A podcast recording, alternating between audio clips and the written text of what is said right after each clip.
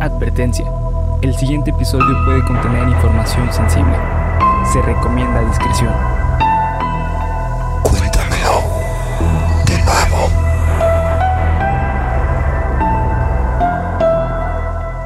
Geek Supremos presenta Cuéntamelo de nuevo, el podcast en el cual su anfitrión y servidor, César Briseño, los llevará a ustedes y a mi amigo y compañero Bernardo Herrera. por un viaje, Bernardo Herrera. Por un viaje. Va- Debemos tener una pose, güey, como el equipo Rocket. Yo, César Briseño, los llevará a ustedes y a, mi amigo compañero. Ay, no, chipo, cabrón, empieza acá. Por un viaje a lo desconocido, lo absurdo, lo aterrador y lo increíble. Bienvenida, mi gente preciosa. Estamos a nada de terminar el mes de enero. Mes famoso por haber albergado el milagro de mi onomástico y además muchos temas muy interesantes que vimos aquí en el canal, ¿no, Bernie? Sin embargo, y como han estado viendo en los comerciales a lo largo de todo el mes, hoy llega el más fuerte de todos, güey. Así que, ya saben, lo hemos estado diciendo, saquen su botanita. Si van para la escuela, pues nomás no se duerman. Que les vaya bien en su día de escuela, por, por cierto. Este, lo que necesiten, lo que necesiten, porque se va a armar un capítulo Cabrón. denso, güey. Cabrón. Denso. De entrada, ¿cuánto le echas que dure esta madre? Yo creo que las dos horas o pasaditas las dos horas es probable. güey. ¿Dos horas o pasaditas Sí, dos sí. horas? No sabemos, güey. Así que, que, de nada. prepárense. Cortesía del señor que tengo sentado a mi izquierda. Bernie se leyó un libro buenísimo, güey. Me quemé las pestañas. Se quemó las pestañas. se lo leyó de ayer para hoy. Imagínate, güey. No, no mames, ¿no? ¿Podrías leer eso de un día para otro? No, imposible, güey. Para mí, imp- imposible. No, no, no tengo tanta velocidad lectora, güey. ¿Quieres mostrar? Mira, ahí está. Eso es, eso es lo que el, el adorable Bernie nos está modelando el libro que leyó. Casi 700 páginas. Casi 700 páginas. No, no mames. Y luego de puro así lenguaje de Sí, técnico, policía, en inglés, güey, está no, cabrón, güey. Eh, pero bueno, un libro buenísimo sobre el caso de la familia Manson. Así que este guion y las pesadillas que cause son parte, eh, son en parte su responsabilidad. Así que, eh, Bernie, gracias por rifarte bien cabrón con la mitad o más de la mitad, yo creo, güey, el 60, 70% de este guion. Eh, pero bueno, vamos a, a- recitar como aquel maestro, aquel maestro increíble nos enseñó. No sé cuál. Eh, es que yo, yo no puedo recitarlo, güey, ahora que lo pienso Ah, más bien. ok, ok, El, este, el señor del intro. es una advertencia, ¿no? Sí, es una advertencia. Sí, Sí, sí, es, sí, como eh, es una advertencia sobre que un episodio de algo. El siguiente episodio puede contener información sensible. Se recomienda No discreción. mames, ¿qué pasó, güey? No sé, güey. Ya, ya ves cómo pasa aquí. Ah, es esta mamada Es que esta está embrujada, ¿verdad, güey? Hijo de la mierda, güey. Pero bueno. Así que sin más dilación, empecemos con nuestro capítulo 86 que hoy viene Beatlemaniaco, güey. When I get to the bottom, I go back to the top of the slide. Me lo mandaste y no me lo aprendí. When I get to the bottom, I see you again. No me lo aprendí, güey. Sí, tampoco.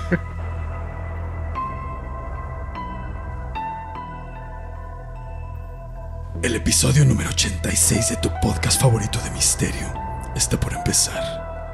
Apaga la luz, sube el volumen y prepárate para aterrarte con Cuéntamelo de nuevo. Ya le cambié, güey. Ahora es más como así. Antes era más como tengo la voz así. Pero No, ya- señorita. Es que ahora es más amenazador. Es que como hoy el caso está así. Sí, está denso. Está criminal, güey. Barrotas, güey. Barrotas como el video del babo, güey. Así. No mames, güey. Bueno, esa era una barrota, pero con esa tienes, cabrón. Así que aquí va. Vamos a empezar. El 9 de agosto, la ciudad de Los Ángeles se despertó con el sonido de las sirenas del departamento de policías corriendo a toda velocidad a mil, no, qué pendejo, a 150 Cielo Drive, casa donde habitaba la familia del famoso productor, guionista y director de Hollywood, Roman Polanski. Los cuerpos de Stephen Earl Parent, de 18 años, Abigail Folger, de 25 años, Wojtek Frykowski, de 32 años, y Jay Serving, de 36 años, fueron encontrados sin vida, además del de Sharon Tate Polanski, de 20, ¿qué? 26 años, embarazada de 8 meses. Un asesinato brutal en el que quedaron hechos trizas, güey. Horrible, horrible. Uno de los la neta, esta escena Sí, del crimen, yo creo que es una de las más horribles que he visto, güey. Sí, sí. Horrible, horrible, espantoso. De hecho, en el libro tiene imágenes, güey, y están censuradas en el libro. ¿Neta, güey? ¿Sí, bueno? ¿De la escena del crimen? Sí, sí. De la escena de, de los dos, de la. Bueno, de todo el pedo. güey, neta. Sí, güey. Verga, güey. Sí, sí, sí. Están censuradas, güey. Uf. Bueno, empezamos pisando fuerte, güey. O sea, ¿tú crees que alguien las pueda conseguir buscándolas? Sí, yo creo que sí, güey. Pues bueno, ya lo saben, amigos, que gusten de eso. A las 8 m del 9 de agosto, Winifred Chapman se subió al, al camión perdón, que la llevaba a su trabajo a 150 Cielo Drive. Cuando llegó a la residencia de los Polanski, notó que había un carro Rambler blanco estacionado que no pertenecía a sus jefes, pero no le dio importancia y siguió mirando como en los creepypastas, debido a que era común que tuviesen fiesta- fiestas constantemente, porque ya es como son los ricos, güey. Sí, no, y aparte, bueno, Roman Polanski hacía fiesta así cada pinche fin de semana, güey. Sí, bueno, si ustedes vieron la película que les dijimos que vieran, de la cual van a ver el análisis el viernes, ¿tú crees que esa escena de la fiesta sí haya sido así real? Eh, sí, güey, en cierta Sí, forma. como sí. de, ah, no mames, así se la pasaban en los Sí, sí, 60. sí, sí, güey. Entró a la casa y se dirigió a la cocina. Notó que el teléfono de la casa no tenía línea y pensó que era importante avisar al respecto. Continuó con sus tareas de trabajo, pero al caminar por la casa empezó a notar que habían manchas de sangre en el piso, las cuales se fueron convirtiendo en charcos de sangre. En el jardín trasero encontró un cuerpo inerte, a lo cual Chapman corrió horrorizada en busca de ayuda. Salió de la casa y encontró que en el Rambler blanco se encontraba otro cuerpo. Seguramente, con el corazón ya a mil por hora a punto de salírsele de la pinche garganta, Winifred acudió por ayuda a 170 Cielo Drive, pero nadie contestó. Así que se dirigió a 190, golpeando la puerta y gritando: Asesinato, muerte, cuerpos, sangre. No, güey, no, si yo fuera su vecino, güey. No mames, ¿Qué este, pedo? Te aseguro que en ese momento, no importa dónde estés, sales, güey. Sí, güey. Estás en el baño, sales eh, cagado. No importa. no, no, Pues, pues, güey, es, yo- Sí, sí, no es mames. cagarte ahí o salir cagado sí, después afuera, güey. Sí, exacto, güey. La policía no tardó en llegar y rápido las conjeturas y preguntas empezaron a surgir. Primero que nada, ¿qué chingados hacía Sharon Tate con tres hombres y dos mujeres sola en su casa? ¿Dónde estaba Roman Polanski? ¿Por qué la línea telefónica no funcionaba? Pero lo más importante, güey, ¿quién chingados había tenido la frialdad de cometer un asesinato así, güey? Exacto. No, es que de verdad, gente, queridos amigos, las está horrible, güey. Sí, o sea, Está horrible. Y aparte, bueno, hay que tener, tener en cuenta que, pues, Sharon Tate, en cierta forma, en ese momento era como. O sea, era muy conocida en la ciudad. Entonces, muchas personas la ubicaban de que ella, como normalmente salía y saludaba a las personas y el pedo Sí. era, era muy querida, güey. Era una persona agradable y Sí. ubicada precisamente por ser agradable. Claro que por ser actriz, ¿no? Pero también era una persona muy cálida. Sí. Se decía eso. Entonces, una pérdida así de, de repentina, porque, güey, tenía 26 años, güey. Sí, aparte embarazada, ocho meses, No, güey. no, güey. Era, no, no, no mames. Sí. No mames. Pero bueno. Los cuerpos estaban llenos de heridas por armas punzocortantes. Y el cuerpo de Jay Serving se encontraba con un disparo de calibre 22 fulminante y una toalla cubría su cabeza. Sharon Tate se encontraba con su ropa para dormir en su alcoba junto con Jay Serving, Wojtek y Abigail fueron encontrados en el jardín trasero y Parent en el, en el porche de su carro. Dentro de las pocas evidencias encontradas fue hallada una bolsa de 6.9 gramos de marihuana, lo que rápidamente sugirió que pudo haber sido un tipo de ajuste de cuentas por alguna pandilla. Lógico, Sí, claro, ¿no, sí, güey? pues sí. Si encuentras drogas en la escena del crimen, pues bueno, güey, vino el dealer, hubo problemas y bueno, se ajusticiaron. Sin embargo, todavía no se había respondido dónde estaba Roman Polanski, ¿no? Polanski fue rápidamente puesto como uno de los principales sospechosos. Obvio, güey. Sin embargo, en cuestión de horas y con tan solo unas cuantas llamadas se supo que estaba en Europa grabando una película y que iba a regresar dentro de pocos días. Y le había pedido a sus amigos que estuvieran al pendiente de Sharon y su futuro hijo. Rápidamente la prensa amarillista surgió con títulos que no causaron nada más que Sí, pánico, sí, güey. Así, no mames, saca un título. eh, Imagínate la reunión de prensa. Güey, saca un título para que la gente no se asuste. Ah, Ah, ok, uh. no hay pedo, güey. Una estrella de cine, cuatro otros muertos en una orgía sangrienta. Víctima Sharon Tate en un ritual asesino. ¿Así está bien, jefe? Perfecto. Perfecto, cabrón. Eso era lo que quería. El puro. Perfecto. Hoy ganó el periodismo, joder. Oigan, el periodismo. No mames, güey. Así Hijos de puta, güey. O sea, Hijos de puta. sí, güey. El periodismo amarillista siendo el periodismo amarillista desde tiempos Sí. inmemoriales, ¿no? Es común que en una investigación por asesinato las evidencias generen una posible historia. Sin embargo, por el momento las evidencias no arrojaban nada de información, güey, para ver qué había pasado. O sea, era prueba A que no tenía nada que ver con prueba B, que a su vez dejaba este, pensando qué tenía que ver la prueba C. Nada, güey. Simón. Nada, sí, totalmente en negros. El caso fue nombrado por la prensa como el caso Tate. Por lo tanto, el departamento de policía continuó con este nombre.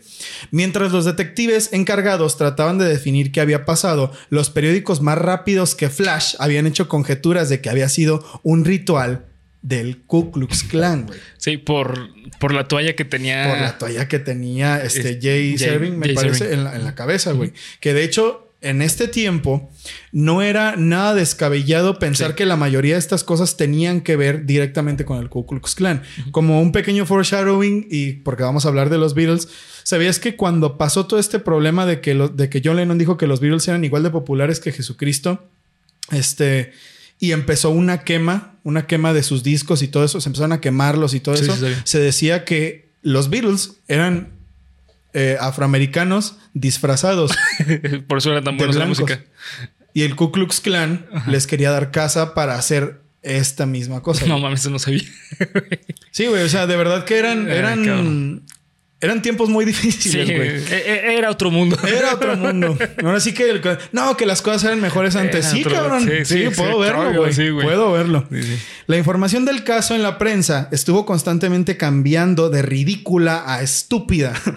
Primero habían dicho que Tate fue encontrada en lencería y a los pocos días esa información se transformó a fue encontrada totalmente desnuda y fue llamada como la reina de Hollywood en las orgías. Eso, eso así literalmente sí salía en la prensa, güey. O sea, así en, en los recortes de, de, de- de periódico, periódico? salía así escrito así Sharon Tate eh, de Hollywood eh, Queen. the, Queen of Hollywood Scene of Orgy, o una cosa así, güey. O Scene of Your Orgy, una cosa así, güey. mames, güey, qué pedo ¿Qué con la pedo, o puta sea, prensa, güey. No, no mames. O sea, digo, hay que también entender que eran los 60, güey. Bueno, 69. Entonces, o sea, era, había mucho tabú al respecto de una mujer que estuviese sola, sin su marido y todo ese pedo. Pero al fin y al cabo era puro ama- amarillismo. güey. Claro, güey. Puro O sea, esto, amarillismo. esto no tiene otra. O sea, sí, güey. Charles Manson fue un culpable de parte del caso, pero la pinche prensa, güey, fueron otros, güey. Sí. O sea, estos güeyes, pues ya saben, ¿no? Ubergazo y cumpleaños electrizantes son los hijos del periodismo amarillista culero, güey. Sí, sí. agresivo. Porque imagínate sí. ser la familia de Sharon Tate. No, y leer eso, güey. Y leer esas mamadas. No, no, no, no. Una, una cosa horrible. Roman Polanski regresó días antes de lo que tenía previsto, por obvias razones, y fue rápidamente interrogado. Esto ocurrió el 16 de agosto. A pesar de esclarecer muchos aspectos de la realidad de la situación, también provocó que la investigación se hiciera aún más complicada. Polanski dijo que Tate y él consumían marihuana de forma recreacional y no de forma cotidiana. Se le preguntó si Tate consumía otras drogas. Polanski contestó que antes tomaba LSD, pero cuando empezaron una relación lo discutieron y ella lo había dejado. Puta, güey. Sí, de, de Qué hecho, difícil. de hecho menciona que una de las razones por la cual eh, lo, lo dejó utilizar es porque en ese transcurso en que hablaban de, de ese pedo de la, del LSD, eh, Polanski también lo probó. Mm. Cuando, porque antes era legal. El LSD antes era Ah, ¿en legal. serio, güey? Sí, o sea, no, antes no era así como tan prohibido, güey. O sea, sabía mal porque pues, era una droga al fin y al cabo, pero no Claro. estaba prohibido. Entonces, este eh, dice que lo probó y que se sintió así de la mierda. Dijo, no sabes qué. Esto nunca, No, nunca hay que volverlo a hacer. Y ya lo dejaron de hacer, güey. Y Sharon lo dejó de hacer para siempre, por lo que veo. Sí, lamentablemente. lamentablemente. En este interrogatorio, Polanski dijo que gracias a la película El bebé de Rosemary se ganó una gran cantidad de haters y recibía muchas cartas de odio al respecto. Por lo tanto, una de las primeras hipótesis fue que el crimen fue efectuado, bueno, no, no de las primeras, de, después del interrogatorio, post-interrogatorio, fue efectuado como una especie de venganza por la película. De acuerdo al forense, el bebé de los Polanski estaba en su octavo mes de gestación y era un feto desarrollado para haber sobrevivido los primeros 20 minutos del acontecimiento. Sí, güey. Sí, sí, güey. O sea, que eh, no sé qué pedo. O sea, sinceramente no, no sé cómo pudo haber sobrevivido 20 minutos. Pero sí. Bueno, eso lo vamos a dejar. Lo vamos a hablar un poquito más en Geek Supremos, porque hay un dato muy interesante ahí al respecto, que lo, lo vamos a hablar en, en Geek Supremos. Ok, por, Pero- por ahora voy a decir una cosa. Esta semana van a salir varios materiales en todas las redes sociales de Geek Supremos, tanto canal como otras cosas, que van a complementar mucho esto, güey. Sí, sí. Entonces, si quieren enterarse de todo, de preferencia los invitamos a que vean el capítulo de Geek Supremos el viernes, que habla sobre eh, la, Sí. la película Once Upon a Time in Hollywood y que estén pendientes de las otras redes sociales. ¿no? Exacto. Además de que por ahí va a haber eh, uno que otro videillo extra que, que les va que, gustar. que les va a alucinar. Ah, demonios. Para entender el impacto que tuvo la noticia y las especulaciones en Los Ángeles, tenemos que hablar del funeral de Sharon Tate y su bebé. Muchas celebridades de Hollywood decidieron no acudir debido a que tenían miedo de ser asesinados en el evento.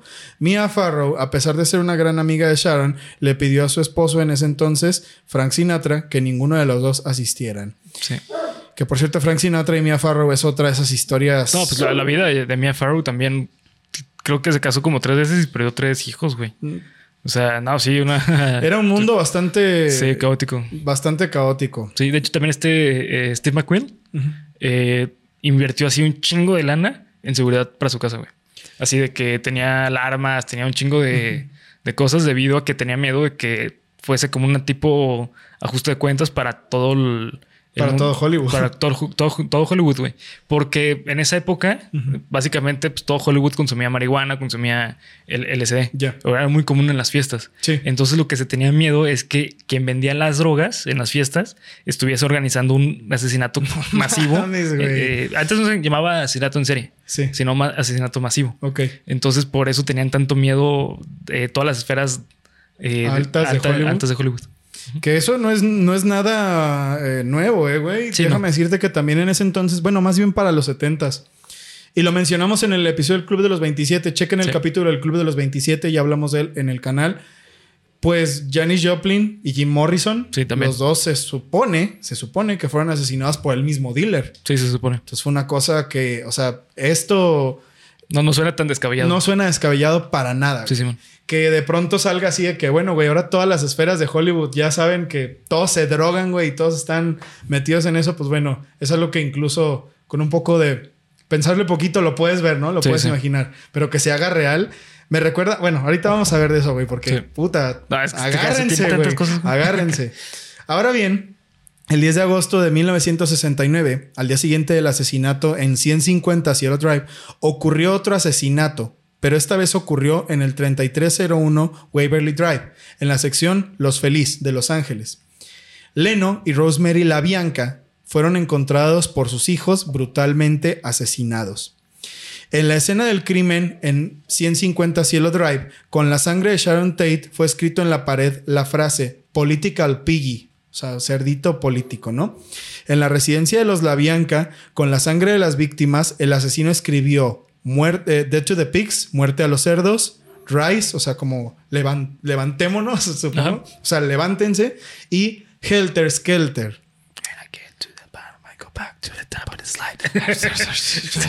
Bueno, bueno, lo tengo que aprender, güey. No mames. Ahorita le voy a dar una leída a la letra, güey. bien. El departamento de policía no pensó que esto conectara los dos casos, porque estaban seguros de que habían sido por motivos distintos. Además, geográficamente estaban de punto a punto. Sí, está muy alejado. Estaban totalmente alejados, güey. Los Labianca eran personas normales, tenían a su cargo un supermercado y vivían bien. Sin embargo, era de perfil bajo, o sea, no eran de, ay, güey, no, mames, tenemos un chingo de, de varo y llegamos así en Rolls Royce, ¿no, güey? O sea, vivían bien, Vivían bien. pero De hecho, la, casa estaba bien chida, ¿eh, güey? Ah, bueno, pues eso ya no es Estaba. güey. Sí, no, estaba o sea, mamón, o sea, eran. vivían en una, en una buena zona, pero no eran de, o sea, no, no salen en los periódicos, no era nadie conocido, güey. O sea, simplemente se veía que tenían dinero porque vivían en buena zona y pues sí ganaban bien, Ya. pero sí eran de perfil bajo, güey. Eran trabajadores, güey. Sí. ¿no? Sin embargo, Leno Labianca era una persona que disfrutaba de hacer apuestas, por lo cual se pensó que había sido un crimen por parte de la mafia. Al igual que en Cielo Drive, los Labianca habían sido amordazados y puestos eh, y les habían puesto alguna tela en la cabeza. Esto se pensó que había sido una especie de imitación al caso Tate. Al pensar que eran casos aislados, la policía de Los Ángeles decidió que se hicieran dos equipos de investigación. Para el caso Tate dejaron al cargo a los detectives con mayor experiencia y para la Bianca los nuevos. Los sospechosos para ambos crímenes pasaban las 4.000 personas, güey. O sea, un vaciado de 4.000 personas, güey. Para Sí. resolver dos crímenes. Así de... im- Imagínense la tarea tan difícil que es, güey. Porque puede ser, ay, pues qué pendejo, así no se, no se ve ni lo que quieras. Pero imagínate tú ser un policía en ese entonces, tener dos de esos casos y tener una base de datos que te arroje 4.000 personas. Sí, sí, o sea, y aparte hay que tener en cuenta que pues no había nada electrónico, era todo escrito como en literalmente libros. Sí, o sea, tenías buscar que- en los archivitos Sí, sí, sí, y sacar tu vaciado. O sea, trabajaron cabrón, güey. Sí, la la policía trabajó cabrón. Sí y no. O sea, asunto que eh, lo curioso es que eh, los encargados del caso Tate Ok. se lo estaban llevando, a pesar de que eran más este, experimentados, te- básicamente no aportaron nada al caso, güey. No mames, ¿en serio? En serio, los que aportaron de los eh, todo para el caso fue el equipo para la Bianca. O sea, es un de que el. Sí, porque ellos como que se iban más como por la experiencia de, de decir, no, es que yo creo que va por acá. Mm. En cambio, los nuevos, los new, los newbies, eran así como, ah, pues es que eh, de acuerdo a lo que tengo que hacer es esto y después obtener esta información y se iban como el caso como protocolo. por protocolo. Entonces obtuvieron más información así, güey. Mira, qué bola de pendejos los experimentados, güey. Para que luego cuando llegues a un trabajo y te digan, no, es que yo sé más, güey. Mm, mm, mm, mm, mm. Probablemente tú seas un huevón. Sí, es probable. Sí, es muy probable. Los meses pasaban y ninguno de los casos avanzaba, pero no fue hasta noviembre de 1969 que de manera inesperada el panorama se abrió. Susan Atkins, also known as Sadie May, Sa- Sadie May Glutz, confesó en su celda de prisión a su compañera Virginia Graham que ella había sido culpada por el asesinato de Gary Hinman. Y que no solo eso, sino que también había cometido otros dos asesinatos, entre ellos a Sharon Tate y su bebé. Susan le dijo a Virginia, y cito, güey. Hija de puta, no, en serio. Sí. Acuchillar a una embarazada se sentía como hacérselo a una almohada. Sí. Eh, asunto que cuando dio esta declaración, Virginia Graham rápidamente fue como al. como al. ¿Cómo se llama? El. Eh, Warden, eh, Garden, ¿cómo se llama este? Wa- Warren. Ay, no sé, güey. Eh, al pinche. Sí, al, como al supremo de, De la cárcel, güey. De la cárcel, Al ajá. supremo, Al ¿no? supremo. O sea, a ver, A ver, este, fue a decirlo, no, pues este, me acaba de decir esto esta, eh, mi compañera, Alcaide. el alcaide, Simón, eh, por dos razones. Una, por miedo, porque dice, pues es que, güey, ¿con quién verga estoy? Sí. Y otra, porque eh, quería como obtener beneficios. Entonces, Ah, esa ok. información fue así como que importante. Fue como que, ah, pues hay que echarle ojo, pero hay que tener cuidado porque a lo mejor lo está haciendo por dos cosas. Para generarle miedo a su, a, a- a su, A su eh, compañera o para este, generar estatus dentro de la prisión. Ya de que, ah, no mames, es la que mató a Sharon Sí. Tate y el pedo. No, pues le salió de la verga, güey. Le salió de la chingada. Pero bueno, vamos a, vamos a dejar un poquito de lado eh, las cuestiones del caso porque igual vamos a volver a él. Esto es como los hechos, ¿no? Sí. Para empezar, hechos y luego nos vamos a regresar y vamos a empezar a hablar de la biografía de Charles Manson. Charles Miles Maddox, o Jesucristo, o sin nombre, O GC. o Jeezy. Así le decían, güey. ¿Jeezy le decían? Ah, no Yeezy. mames, qué pendejadas, eso no lo sabía, Sí, güey. sí. Nomás, eh, bueno, J- JC, perdón, JC, JC. Jay-Z, Ajá. como el rapero. Eh, sin la Z, con la C. J, ah, JC. Jay-Z. Ah, pinche pendejo. Nació el 12 de noviembre de 1934 en Cincinnati, Ohio. Y no voy a hacer ese chiste porque no quiero que quiten el video tan rápido. Pero bueno, vamos a empezar, güey. Como todas las historias de asesinos, con nuestra canción favorita, ¿te parece? Tómame la mano. Vamos a empezar. Aquí va. Una, dos, tres. Infancia culera. Tú. Que el otro día me dijeron que se parecía a la de Disney, güey. Tararara, Todas las películas de Disney de vieja escuela, güey. Sí. Infancia culera. Este, como buena historia de estas, Baby Charles nació de la cópula de la niña. Eh, bueno, la adolescente de 16 años. Bueno, sí, güey, de la niña, la neta. Porque el sí. otro güey ya era un cabrón de 35, no sé qué pedo. Caitlin Maddox, su padre, es una especie de, pues, De misterio. pues sí, misterio, güey. No, se- no se sabe bien quién es. Debido a que no existe un registro real como escrito de quién fue, ¿no? Debido a que Caitlyn a su corta edad se dedicaba a la prostitución, era descrita como que, pues, era una mujer que iba y venía y se metía en problemas, ¿no? La fecha de nacimiento de Manson no se sabe con certeza, debido a que la madre constantemente lo cambiaba porque no era capaz de recordar su fecha de nacimiento, porque siempre estaba pedísima, ¿no? Así que una de las fechas utilizadas fue el 11 de noviembre, debido a que era el día del armisticio. ¿Qué es el armisticio, verdad? Eh, el día de, de la, del Army. del ah, de ok, la ok. Armada. O sea, agarramos un pinche memorial y. Memorial Day, ajá. Y ah, güey, este día nació Charles Manson. Así de que si tú, amiga, amigo, amiga, si no te acuerdas de la fecha de cumpleaños de tu hijo, felicítale el día de la independencia. Sí, o el día de Navidad. o Navidad, güey. Así como no sé cuándo es tu cumpleaños, cabrón, pero Feliz Navidad. Feliz Navidad. Y tu regalo es ese. sí, el aquí que está. que te Para que veas que me acordé. Sí, sí, sí.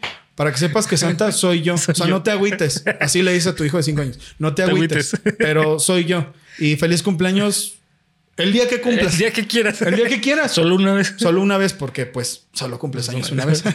Ponte verga.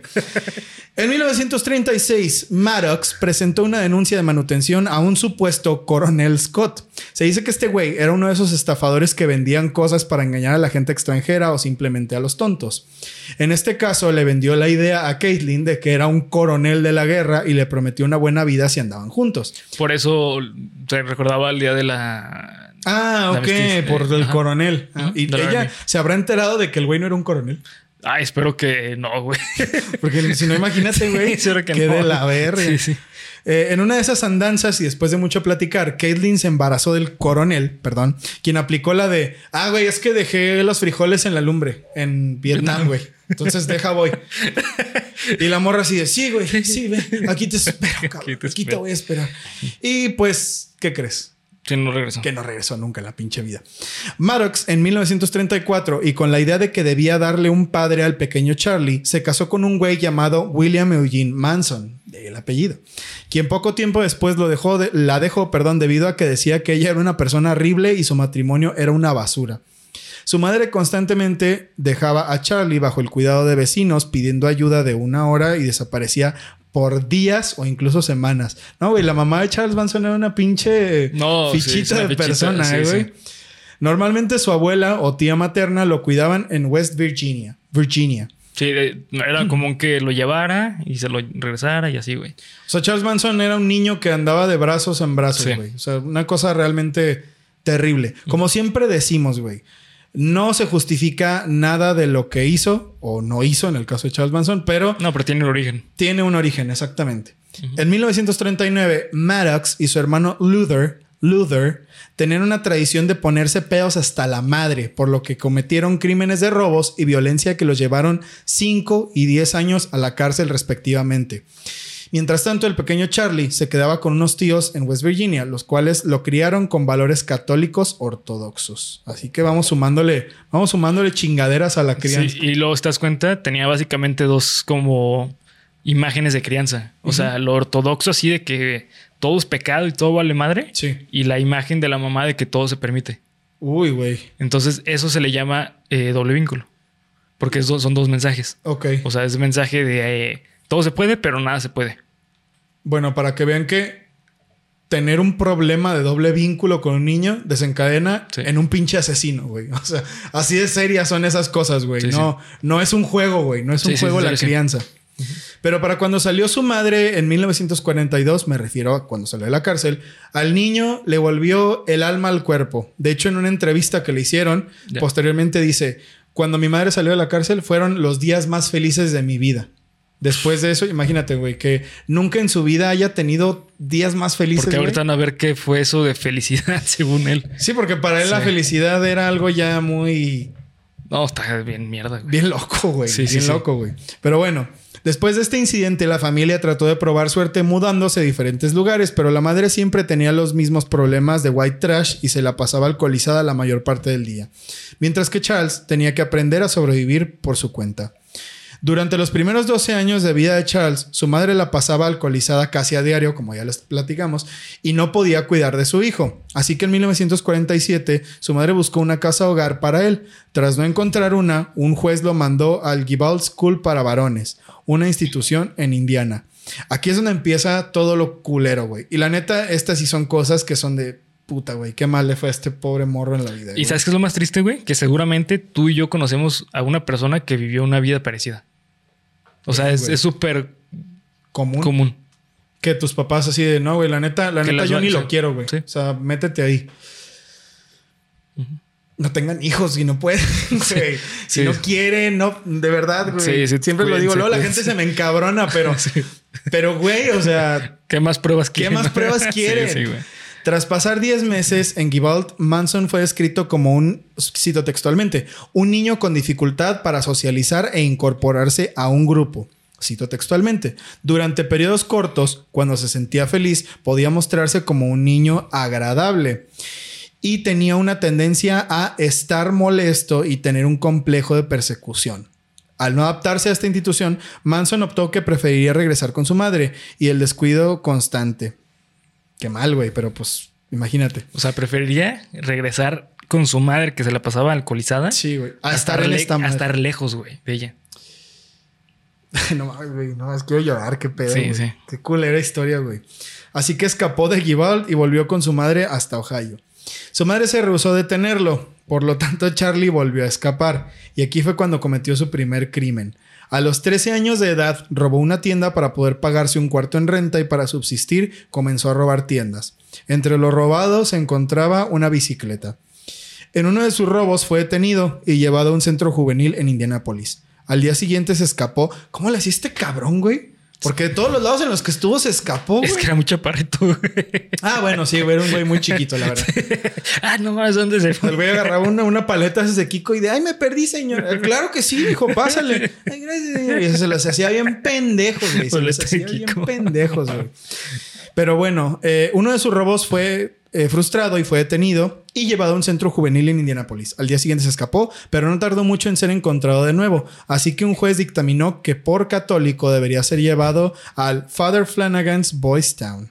Así de ni modo, güey. ¿Tú conoces el Padre Nuestro? Ah, sí. Órale, pues ya sé a dónde te voy a mandar. Prácticamente así fue, fue así, güey, porque. No mames, en serio, Sí, en estaba serio. mamando. Fue, fue por error, güey. O sea, el, el juez no sabía que él era co- católico.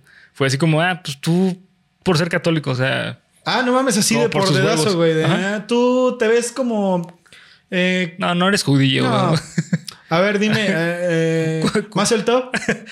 Ah, ok, eres católico. Entonces lo agarran. ¿Cuánto me venderías esta pluma?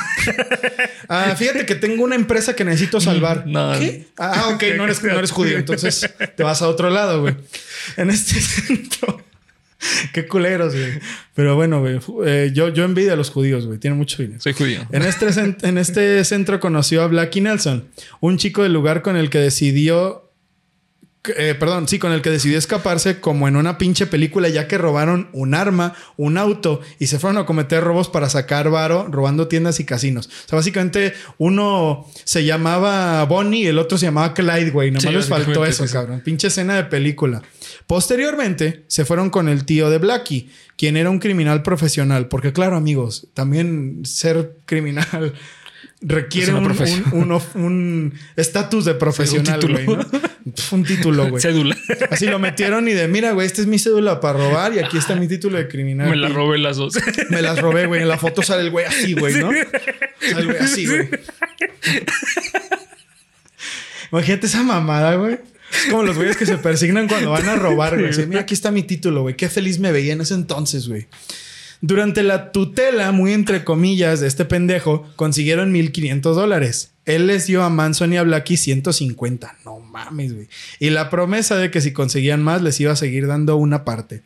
Manson fue arrestado porque la tutela de este güey, ah, yo creo que era muy mal maestro o muy mal profesional, güey, porque a la primera que pudieron arrestaron a Manson y fue enviado a la Indiana Boys School, un centro reformatorio de lo más culero, Sí. ya que ahí se supone que fue abusado sexualmente entre varios estudan- estudiantes, perdón, con ayuda de un superior y además lo golpeaban tres veces al día, güey.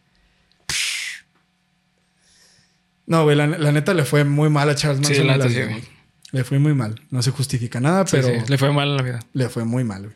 Los profesores de esa escuela describían a Manson como un alumno desconfiado y que solo trabajaba de forma correcta para que a aquellos que podría conseguir algo a cambio. O sea, era un güey bastante ya manipulador desde ese Sí. momento, ¿no?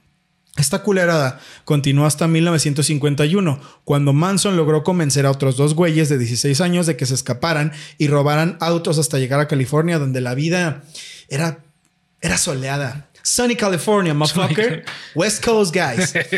Eh, lo cual no pasó una mierda, güey, porque fueron detenidos en Utah y enviados a la National Training School for Boys en Washington. El inglés Forever 100. O sea, pinche escuela militarizada hasta cumplir los 18 años, güey. En esta escuela militarizada, Manson fue evaluado por una batería de pruebas psicométricas con el fin de entender sus aptitudes e inteligencia. De acuerdo a esta serie de evaluaciones, Charlie a sus 16 años de edad tenía un IQ de 109. Esto es asombroso, güey, debido a que solo contaba con un total de cuatro años de clases escolares y además era analfabeta, güey. Sí, no sabía escribir ni leer, güey. Y el güey, o sea, era una persona muy inteligente. Sí, inteligente, güey. Y lista. Sí, sí, sí, y también diría que lista, güey. Porque lo, ay, no, es que una cosa es ser lista y otra cosa es ser inteligente. Pues, ¿sabes qué te digo a ti? Que tienes, razón. que tienes toda la razón. Era un güey muy vivo y además era una persona con, una inteligencia muy, muy alta, ¿no? Eh, a los 16 años de edad, güey. Su inteligencia, destreza manual y aptitud mecánica eran promedio. O sea, no, no, lo ibas a ver trepando pinches paredes, pero sí lo ibas a ver armando el cubo de Rubik haciendo malabares, güey. ¿Ya se había inventado el cubo de Rubik para ese entonces? No, es hasta los 80s. Ah, entonces, 20 años antes lo ibas a ver armando el cubo de Rubik. Así de cabrón era, güey. Así de cabrón era. Su interés principal era la música. La persona encargada de la evaluación y del caso de Manson describió lo siguiente y cito.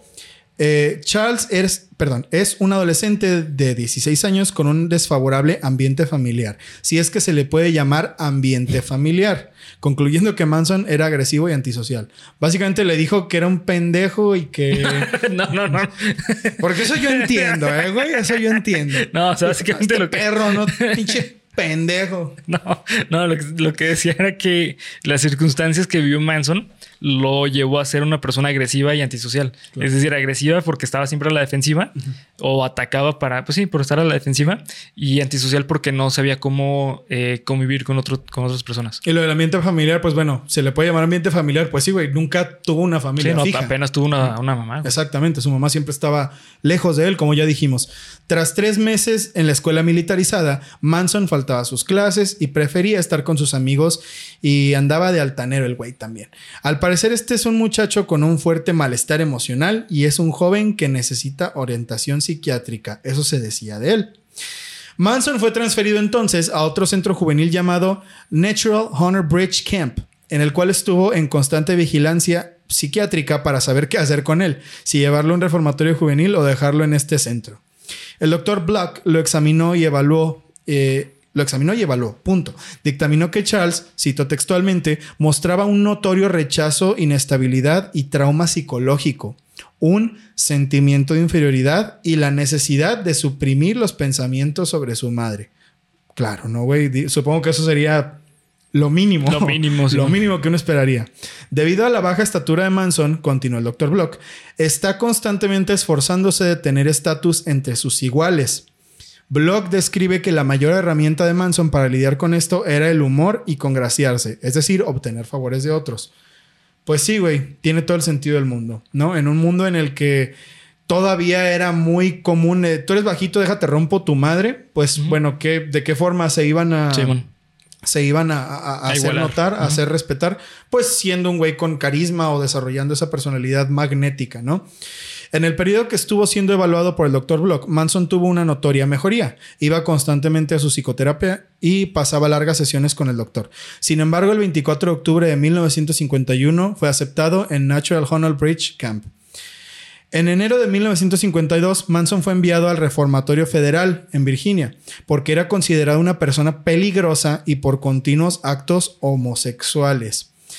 Entre comillas, güey, porque más bien era una pinche psicopatía culerísima, que era eso que los tenía así a punta de cuchillo mientras los estaba violando, güey. Bueno, sí, sí, no. O sea, eso fue antes de que pasara eso, güey.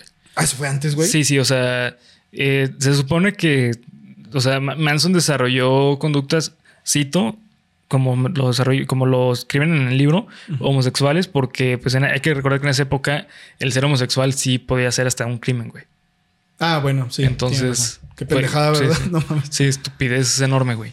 Entonces, este, por eso era como algo importante de poner. Ok. Y pues a lo mejor sí tenía conductas homose- homosexuales, güey. Pues muy extremas, pero Sí. pero sí.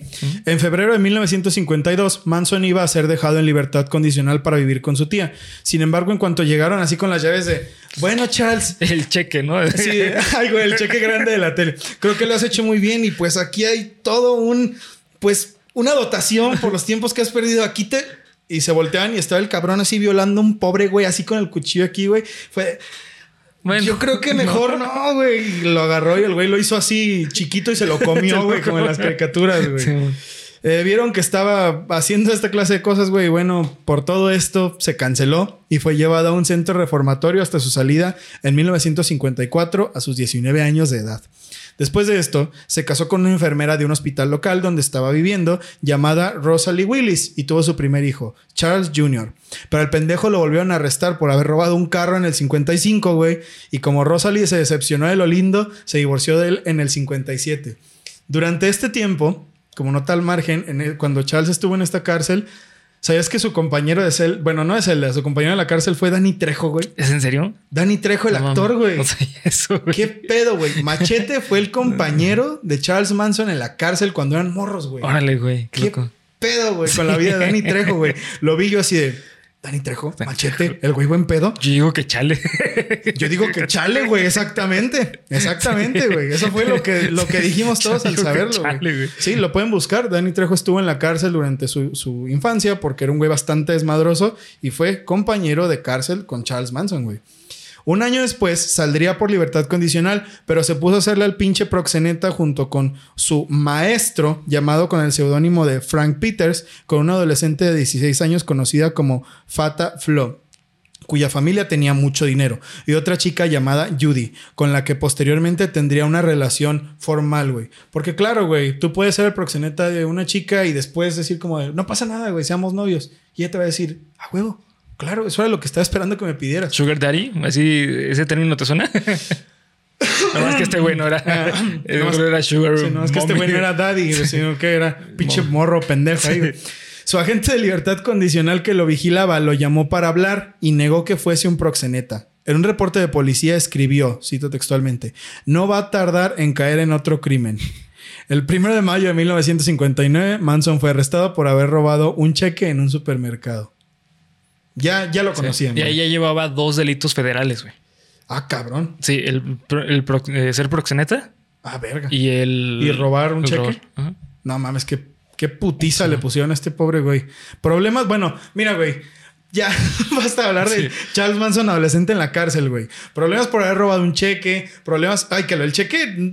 ah, palabras más, palabras menos, era un cheque del pinche tesoro del Estado, güey. Sí, sí, sí. Y el vato se lo robó, güey. O sea, fue un mega pedote, güey. Fue un problemón. Problemas por haber robado un cheque. Problemas por haber hecho de proxeneta con una prostituta con la que se casó. Problemas por ser un perfecto imbécil. Lo llevaron otros 10 años en cárceles, güey. Por lo que a su salida, en 1967, Charles, de 32 años, ya en ese momento, llevaba ya más de la mitad de su vida de cárcel en cárcel, en reformatorio, en psiquiátrico. Qué mierda, güey. No, está horrible, güey. En serio, una, una vida que dices. Güey, con razón estás como estás, güey. Sí, güey. Sí, sí, sí. O sea, eh, no, no, no voy a quitar el dedo del renglón de eso de, bueno, no se justifica nada, pero fuck, güey. O sea, tuvo una vida horrible este pobre güey. Sí, se entiende pues de dónde viene. O sea, sí, claro, claro. O sea, uno, uno piensa en esta clase de casos y Charles Manson y la madre, ah, un güey malvado y así. Y sí lo es. Pero cuando te pones a estudiar el trasfondo, cuando escuchas tu capítulo de Geek Supremos de Cuéntamelo de nuevo y escuchas, ves el trasfondo y dices, ah, bueno, güey. Ah, ya entiendo. Pues, qué güey tan mierda, la Sí. neta, pero pues ya vi de dónde venía, ¿no? Inicio de la familia Manson, queridos amigos. Aquí es donde la historia se empieza a poner bastante rara, güey. Escabrosa, sí. Sí, bastante rarita. Cuando lo soltaron en el 67, Manson se mudó a Berkeley, San Francisco, aunque eso fuera otra violación de la libertad condicional. Sin embargo, y aprovechando que en 1967 fue el año cumbre para la cultura hippie, porque en, el mil- en 1967 fue el año de The Summer of Love.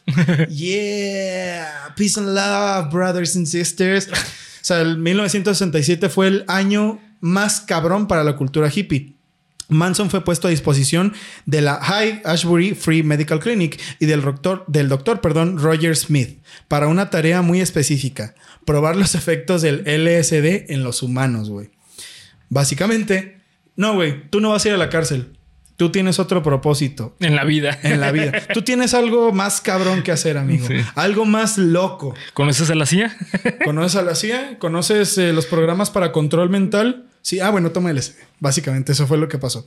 Por lo que Manson empezó a llevar al grupo cada vez más grande de gente que lo seguía, principalmente mujeres, con el doctor Roger Smith, quien era también un güey, por lo que entiendo, corrígeme si me equivoco, un güey bastante sin escrúpulos, Sí. porque les daba drogas así a lo pendejo a los morros para abastecerse de pinches drogas y seguirlas confundiendo con sus ideas de la vida.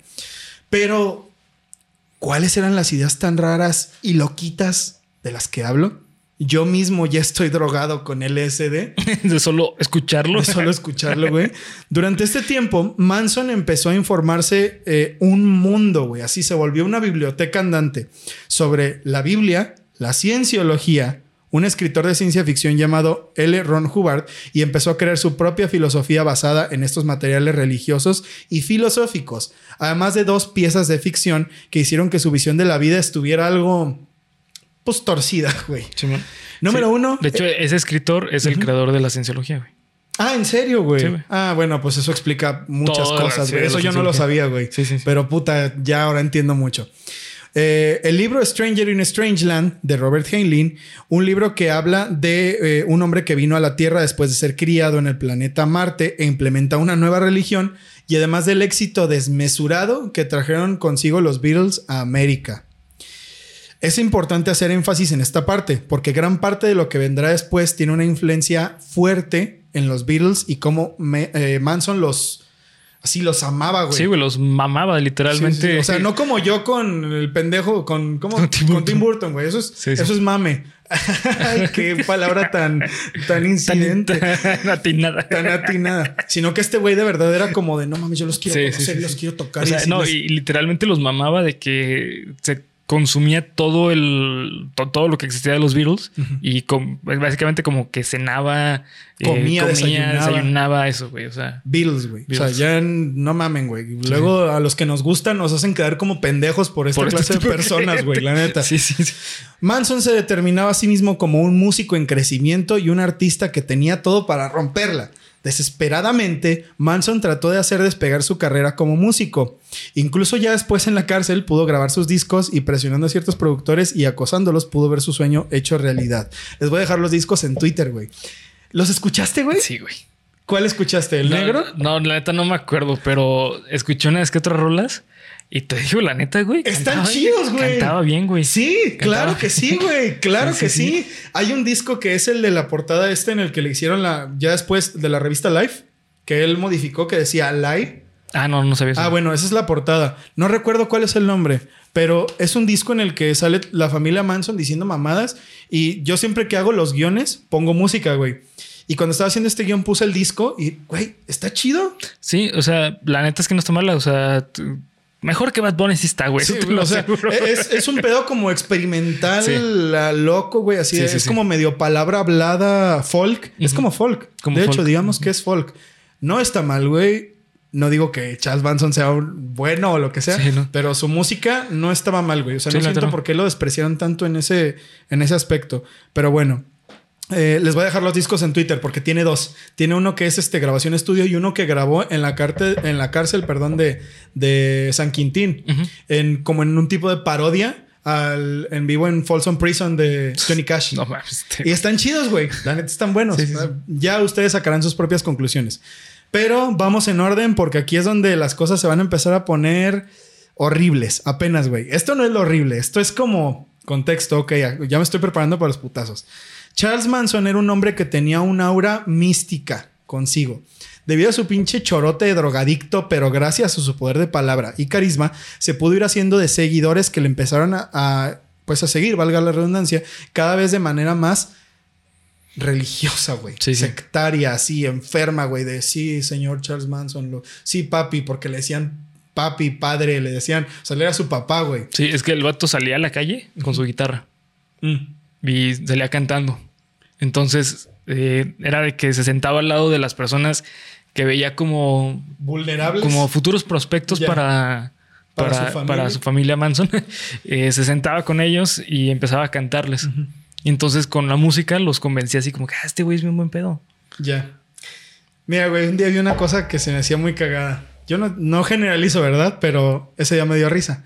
Que decía, los metaleros son buenas personas jugando a ser malotes. Y los hippies son malotes jugando a ser buenas Sí. personas, güey. Y puta, ¿cómo he visto ese caso repetirse, Sí, güey? Sí, sí, sí. ¿Cómo lo he visto repetirse? Sí, los metaleros son los que, sabes que dentro lloran así de que Sí, porque hay un gato que, que, Que- que está caminando la calle solo, güey, Sí, ¿no? sí, sí, sí, Sí, güey. Y, y los hippies son gente de esa de. Y, y ustedes lo pueden ver, güey. Aquí voy a lanzar algo de eso de. ¿Sabes en dónde veo mucho eso, güey? En el nuevo, en el neo veganismo. Ah, sí, güey. Que entre los mismos veganos se tiran. Es que tú no eres suficientemente vegano. Sí. Oh, ¿Qué vas a comer eso? Uy. Uy, no sabes que lo hacen con carne de cerdo, ¿verdad? Uy, no, tú no. Tú no eres tan vegano como. Simón. Sí, sí. Cuac, cuac, cuac. Charles Manson era un hombre. Ah, ya les dije eso. Este, la primera seguidora del culto fue Mary Brunner, bibliotecaria de la Universidad de Berkeley, quien aceptó a Manson en su casa por unos días eh, que se convirtieron en meses. Después llegó Lynette Fromm, una chica que había huido de su casa que aceptó a Manson como su nueva familia. Entre hombres y mujeres, para 1968, Manson ya tenía un grupo al que llamaba la familia de más o menos 20 personas, güey. En la película de Once Upon a Time in Hollywood se me hace perrísimo cómo retratan esto. Sí. Güey. Se me hace verguísima. Sí, sí, sí, sí. Me mama. Chequen el análisis el viernes, güey. El Es todo viernes, lo que porque les voy a ahí vamos, ahí vamos a hablar más de, de cómo vivía el culto, porque No mames. no, qué- está qué increíble. perro, güey. güey. o sea, la película está cabrón. Sí, es una chingonería, güey.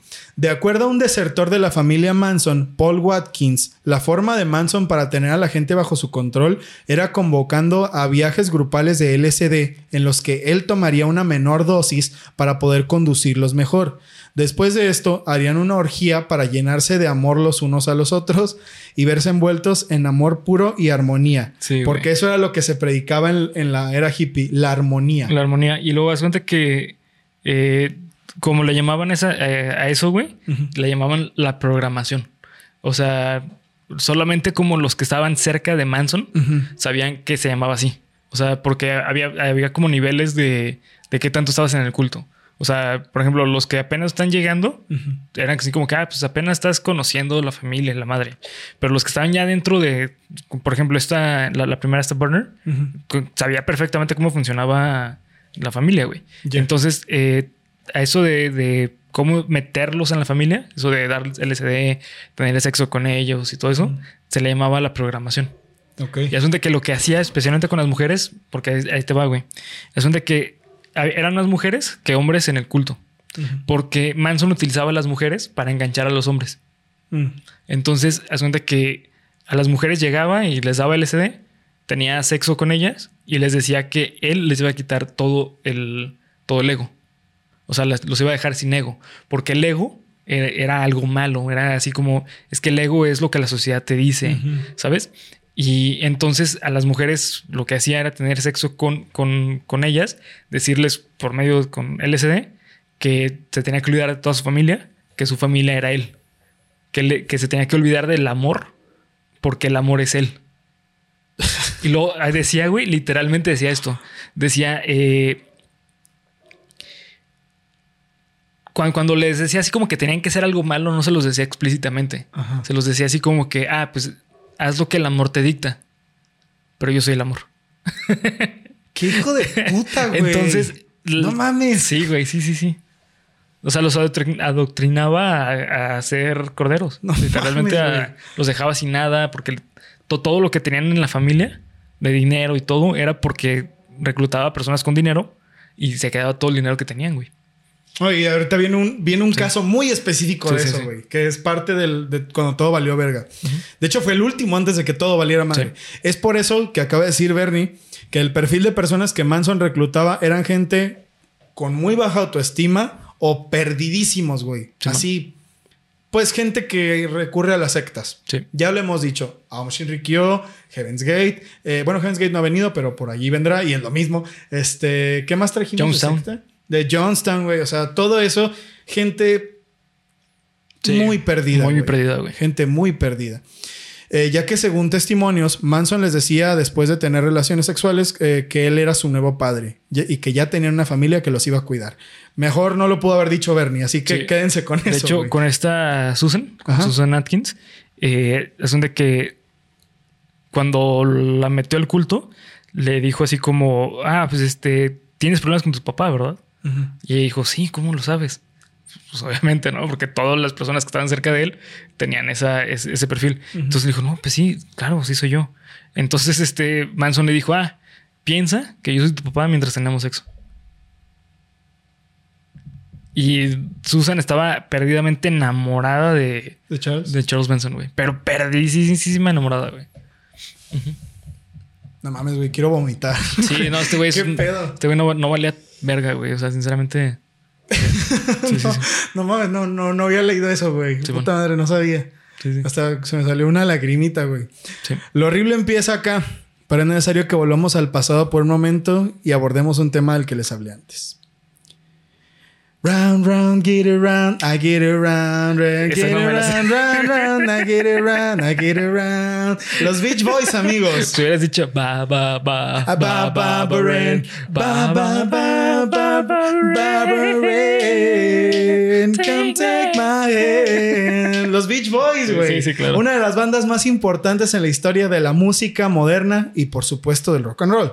Estaban un tanto desaparecidos ya para 1968, pero un escándalo que nos compete hoy les devolvería mucho, eh, mucha de la popularidad, pero por motivos que no son buenos.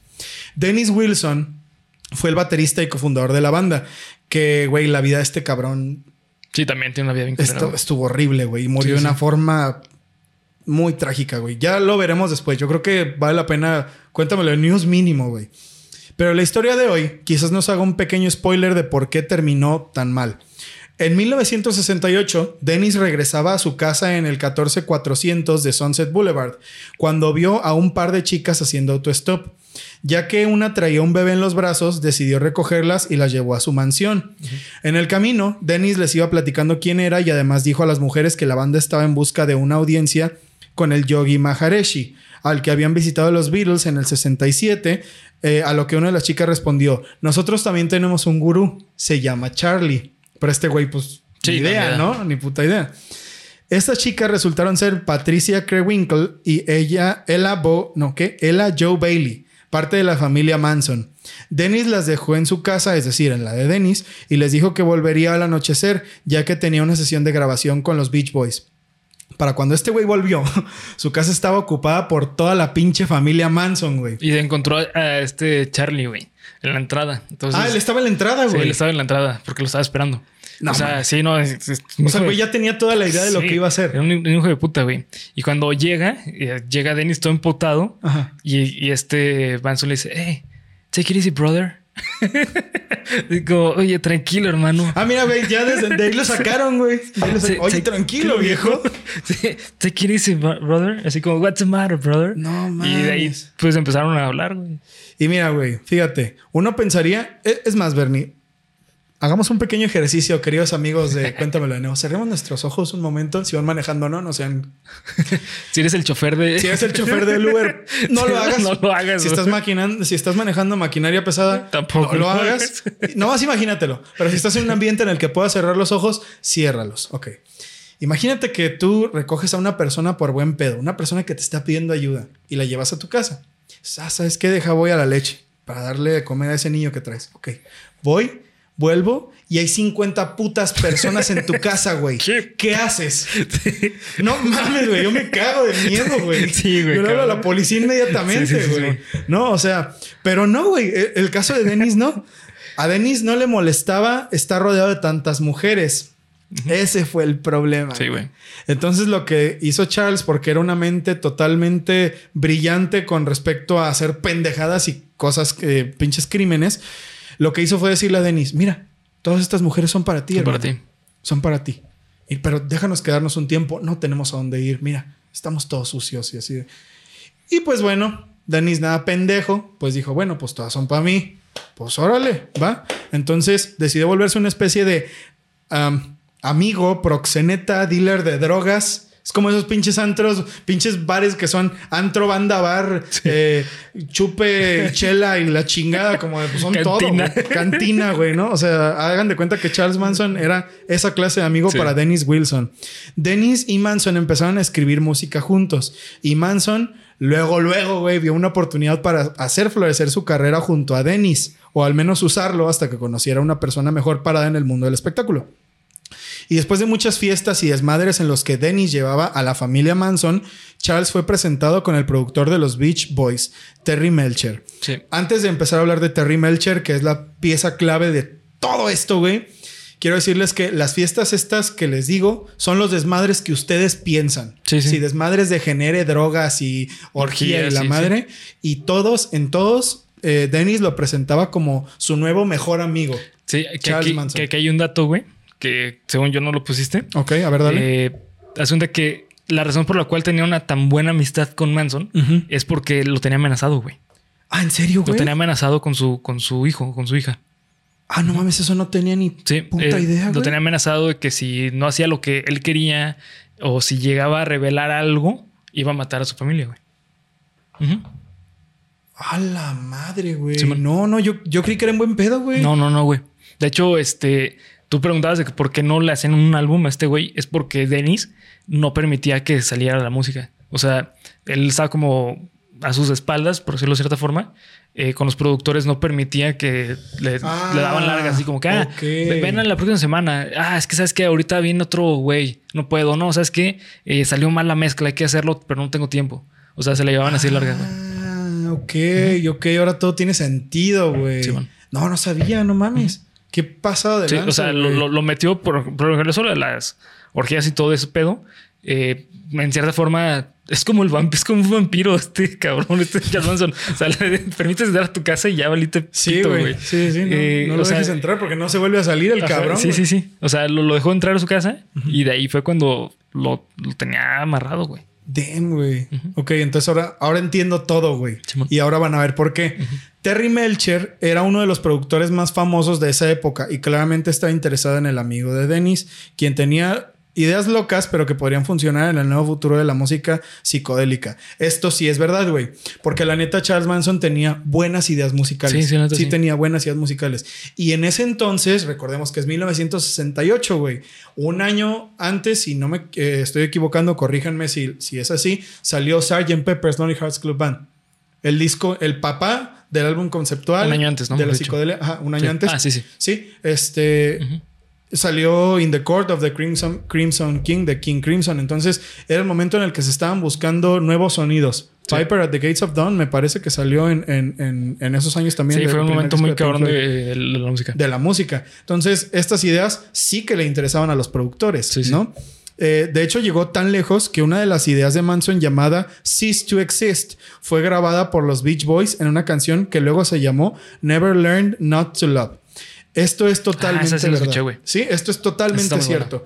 Ustedes, de hecho, va a estar en Twitter, güey. Todo va a estar en Twitter, ya saben. Y, y por ahí van a ver también las fotos que sube Bernie. O bueno, vamos a, a Sí, sí. asegurarnos que les lleguen los materiales. Pero bueno, está esta canción que se llama Never Learn Not to Love, que es de los Beach Boys y es como una balada soft rockera. Sí. Pero si hay un demo con la letra de Charles Manson. Sí que lo hay. y sí, lo puedes de, escuchar. de hecho, en YouTube lo encuentras. sí, lo encuentras. Ahí lo escuché. O sea, Cease to. Exist. Y pues es una canción, hasta eso, normalona. Normalona, o sea. Dura un minuto y medio el demo, güey. Mira, te decir la neta, güey. Si, si, tú, si no me pusieses en, en contexto de quién es Charles Manson, o si no sabes de qué es de, de Charles Manson, en cierta forma podría decir como que, güey, la neta. Está chido lo Está que hace. chido lo que hace, Simón. Sí, sí, sí, totalmente. Sí, sí. Porque tenía buenas ideas musicales, repito. Terry Melcher, güey, los Monkeys, este, Sí. los Beach Boys, güey. O sea, toda esa, esa corriente de artistas americanos que compitieron con los Beatles pasaron, The Animals, pasaron por Terry Melcher. Sí.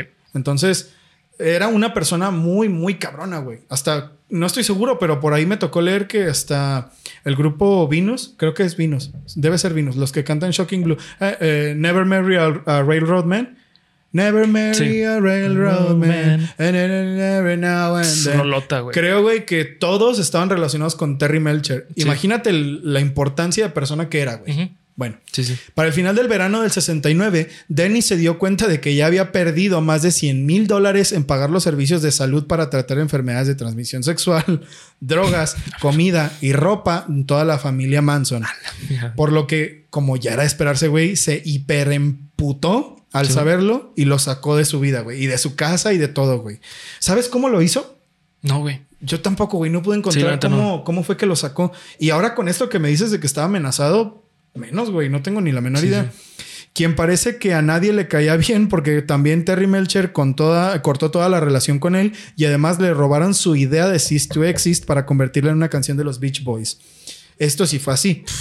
La idea de Cease to Exist, que sí era buena, se la robaron y ellos la registraron y la convirtieron en Never Learn Not to Love. Esto, por supuesto que sí fue una culerada, la verdad, desató la ira de Charles, quien a pocos pasos de haber convertido su sueño en realidad y con una tropa de pobres diablos bajo su control, empezó a tramar la violenta oleada de crímenes que duró dos noches y terminó con la vida de siete personas. Sí. Antes de entrar en el caso de Sharon Tate otra vez, quiero hacer la nota de que Manson había tenido, según él, una revelación que los mismos Beatles le dieron a modo de advertencia con su canción Helter Skelter, en la que hablaba, de, hablaba perdón, de que los negros iban a gobernar todo Estados Unidos y los únicos blancos que sobrevivirían serían la familia Manson.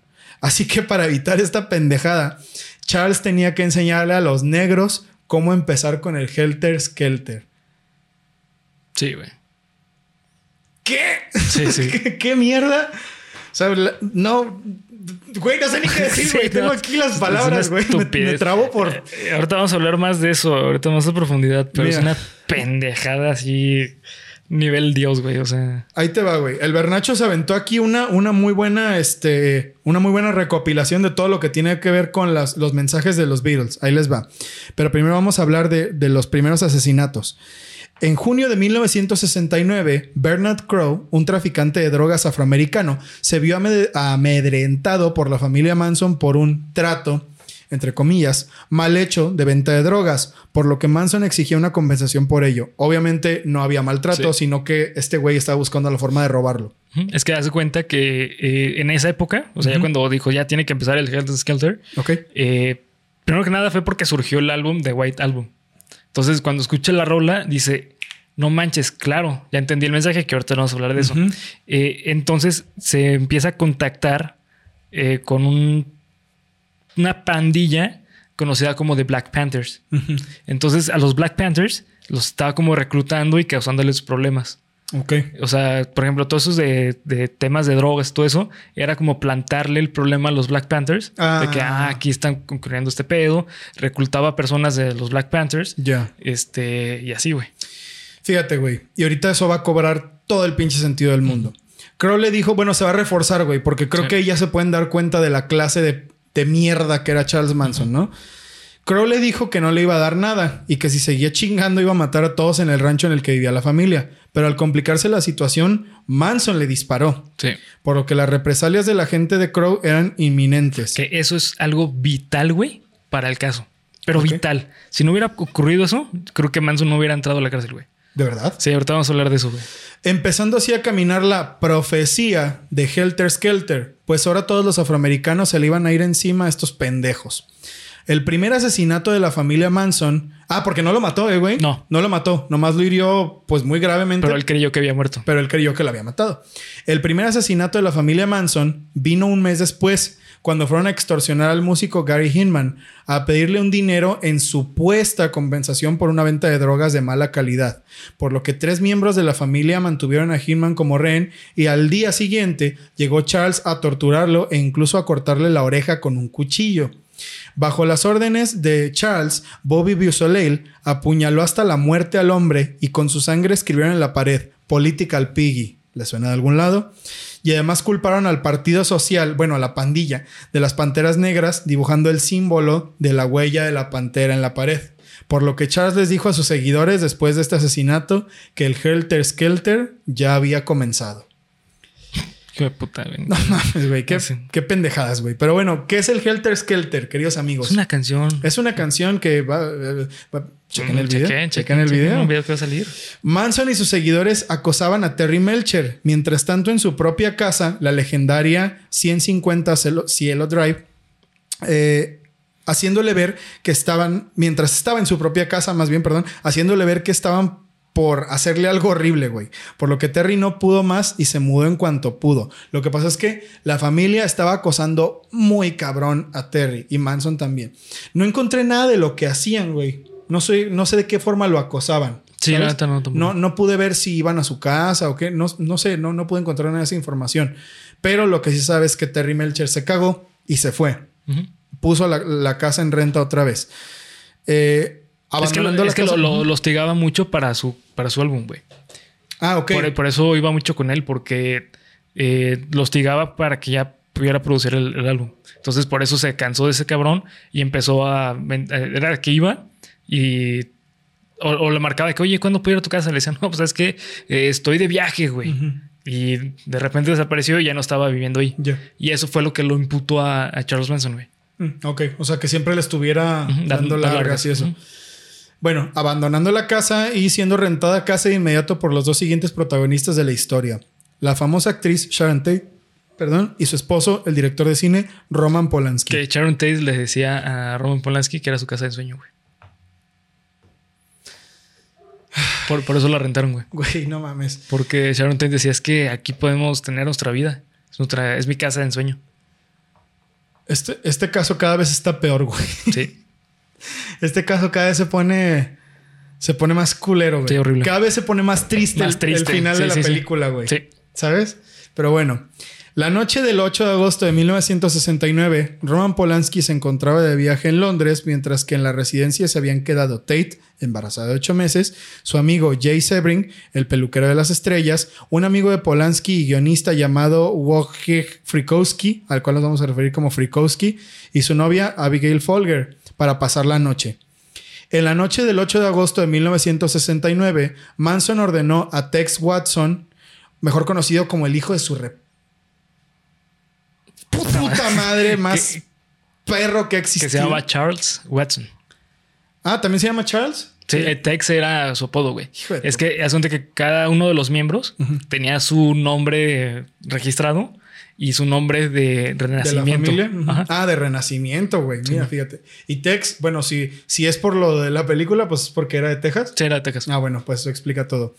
Que por cierto, bueno, creo que vamos a llegar a eso. No, no lo voy a decir por ahora. Si no llegamos, ya les digo. Eh, ordenó a Tex Watson tomar a Susan Atkins, Linda Kasabian y Patricia Kerwinkle, una de las primeras en entrar a la familia Manson, para que fueran a esa casa donde Melcher vivía y destruyeran totalmente a todo el mundo de la manera más horripilante que puedan. Esas fueron las órdenes de Charles Manson, güey.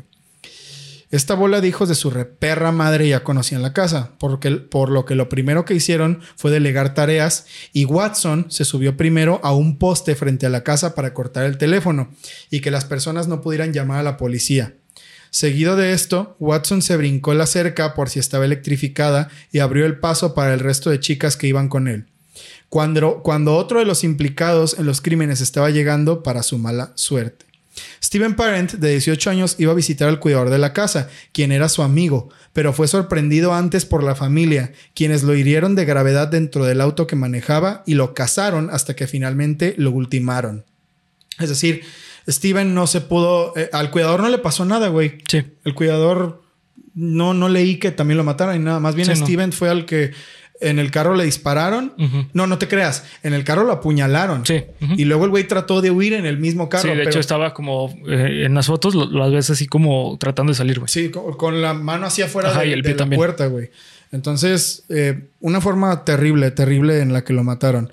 Susan, Patricia y Watson fueron los que entraron a la casa después de haber quitado los vidrios de una ventana del frente con cuidado, mientras que Kasabian se quedó en el auto de Parent para vigilar que no viniera nadie. Ahí fue donde comenzó el horror. Por si alguien se lo está preguntando, sí, la banda Kasabian sacó su nombre del apellido de esta, de esta chica. Y te voy a decir algo, güey. es, es como un homenaje. Porque gracias a ella se pudo resolver el caso. Exacto. Gracias a los testimonios de, De ella. de Linda fue que agarraron a todos estos pendejos, güey. Apenas entraron en la casa, vieron a Frikowski dormido en un sofá. Cuando Frikowski despertó, se encontró con Watson apuntándole al rostro con su revólver. Susan Atkins encontró una toalla con la que amarraron las manos de Frikowski. Atkins decidió pasear por la casa y obser- observó a Abigail leyendo en la cama. Siguió caminando lentamente y se detuvo en la entrada de un cuarto donde se encontraba Sharon Tate conversando con Jay Sebring. Atkins volvió hacia, donde estaba Tex Watson y le informó lo que había visto y este le ordenó que los capturara. Atkins y Krewinkle obedecieron. Atkins entró al cuarto donde se encontraba Abigail y ésta le sonrió pensando que Atkins era alguna invitada más, pero Atkins apuntó a Folger con su revólver. Luego fue al cuarto donde se encontraba Sharon Tate. Le ordenó a Sharon Tate y a Jay Sebring que se fueran a la sala. Allí, Tex Watson les ordenó a los cuatro acostarse boca abajo en el suelo. Sebring les dijo que consideraran el avanzado estado de embarazo de Sharon Tate y estos le permitieron sentarse a la actriz. Sí, muchas gracias, hijos de Sí. su perra madre. En un momento de descuido, Jay Sebring intentó quitarle el revólver a Watson, pero este le disparó en el torso. Sebring se desplomó en el suelo y Watson comenzó a patear su rostro rompiéndole el tabique nasal y la cuenca de uno de sus ojos. Uf. A ver si nos ponen el amarillo el video, güey. Sí, ya sé. Watson les exigió que le entregaran todo el dinero y Abigail Folger les entregó 70 dólares. Mientras Frikowski seguía atada en el sillón, Watson ató a las mujeres y al inconsciente Jay Sebring. Luego arrojó un extremo de la cuerda sobre la viga de madera que atravesaba el salón. Susan Atkins se colgó de la cuerda. Watson ordenó a Atkins que matara a Frikowski. Cuando Atkins estaba a punto de hacerlo, Frikowski logró zafarse y agarrándola por el cabello le golpeó, la golpeó en la cabeza. Durante la lucha, Atkins logró apuñalarlo cuatro veces en una pierna y dos en la espalda. De alguna forma, el cuchillo cayó y se enterró en el brazo del sofá en de la sala de estar de la casa.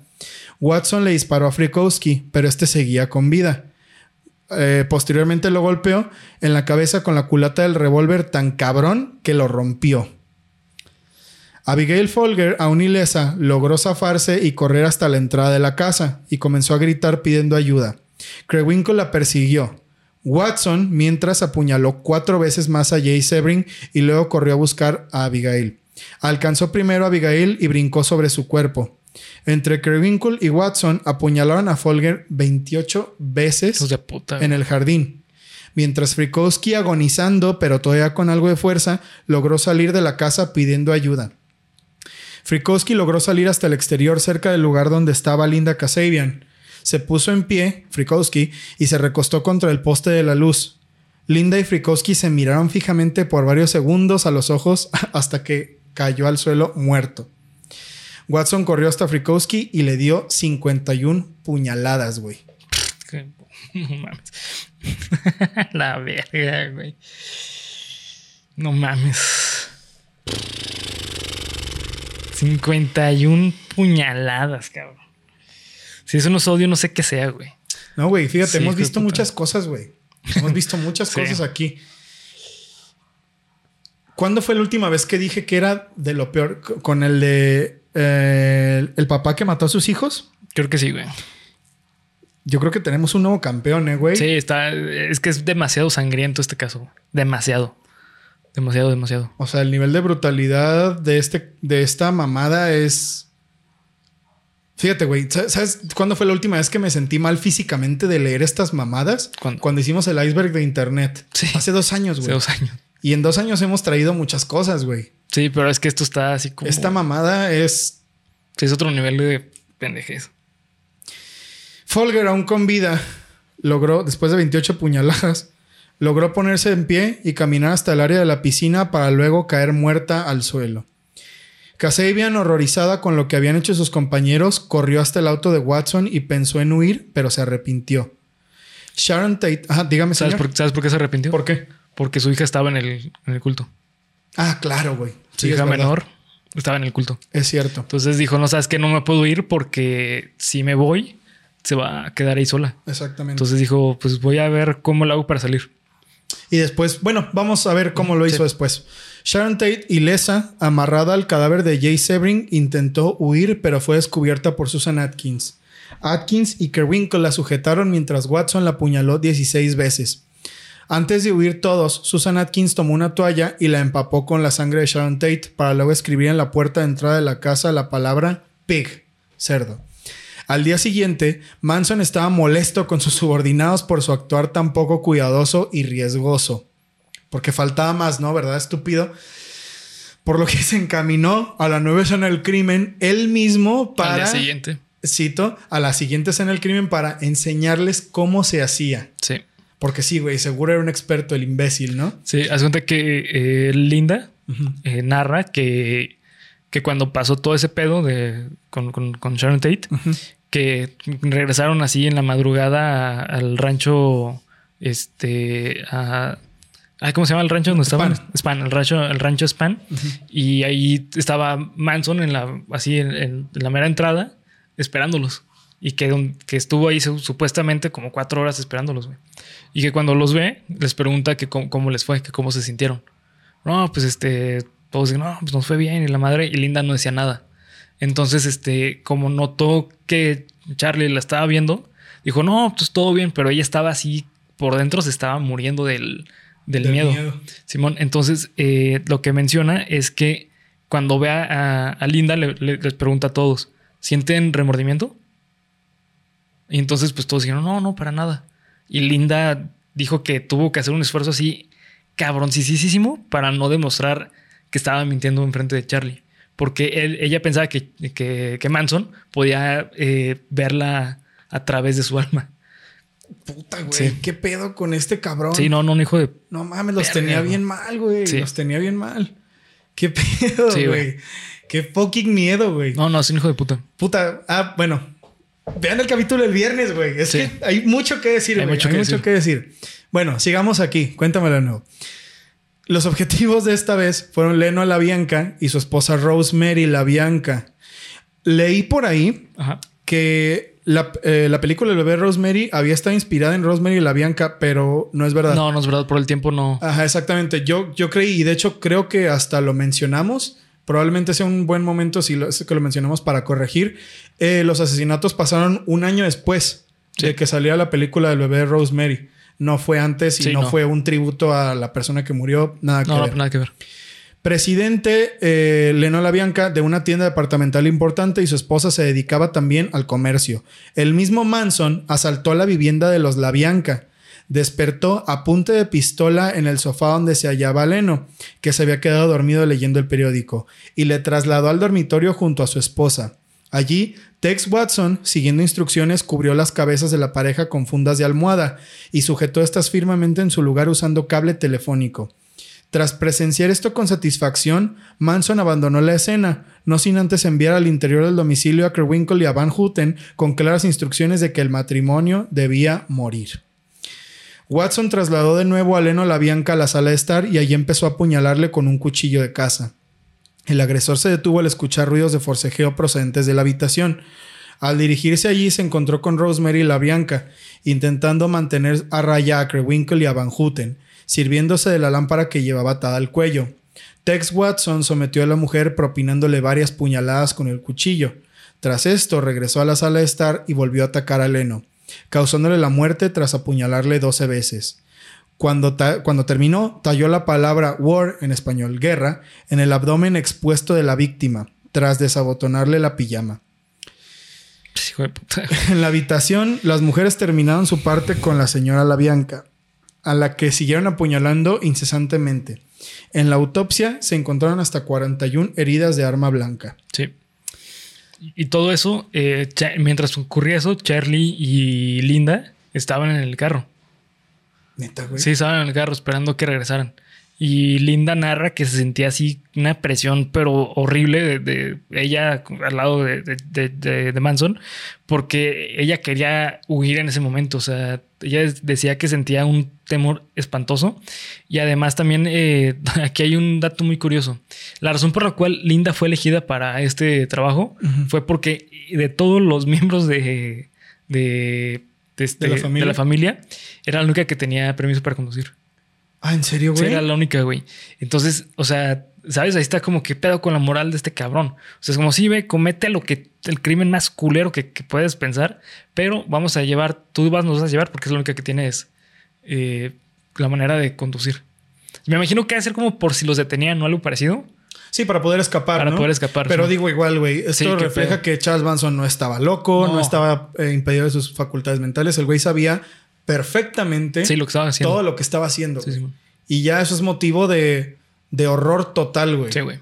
Y es- yo estoy seguro que él sabía que Linda estaba cagada de miedo. Sí, güey. sí, sí. O sea, no me imagino que haya sido tan tonto como para. Siendo una persona tan inteligente que no Sí, se haya no, dado cuenta. No, para nada. ¿Sabes? Y que manejaba también a las personas. Sabía de- eh, identificar las emociones fácilmente, güey. Probablemente eso fue. De hecho, no sé por qué lo habrá dejado pasar, pero bueno, supongo que de alguna manera sí creyó en ella. Sí. No sé. Tras los brutales asesinatos y mientras Tex Watson se duchaba en la misma casa de los La Bianca, Krewinkle escribió Rise, o sea, levántense, y Muerte a los cerdos en las paredes, y Helter Skelter, que es esta foto famosa del Helter Skelter así. Está de lado, ¿no? Sí, no sangrando, sí, chorreando, Así, mejor dicho. en Grandote y está chorreando de sangre.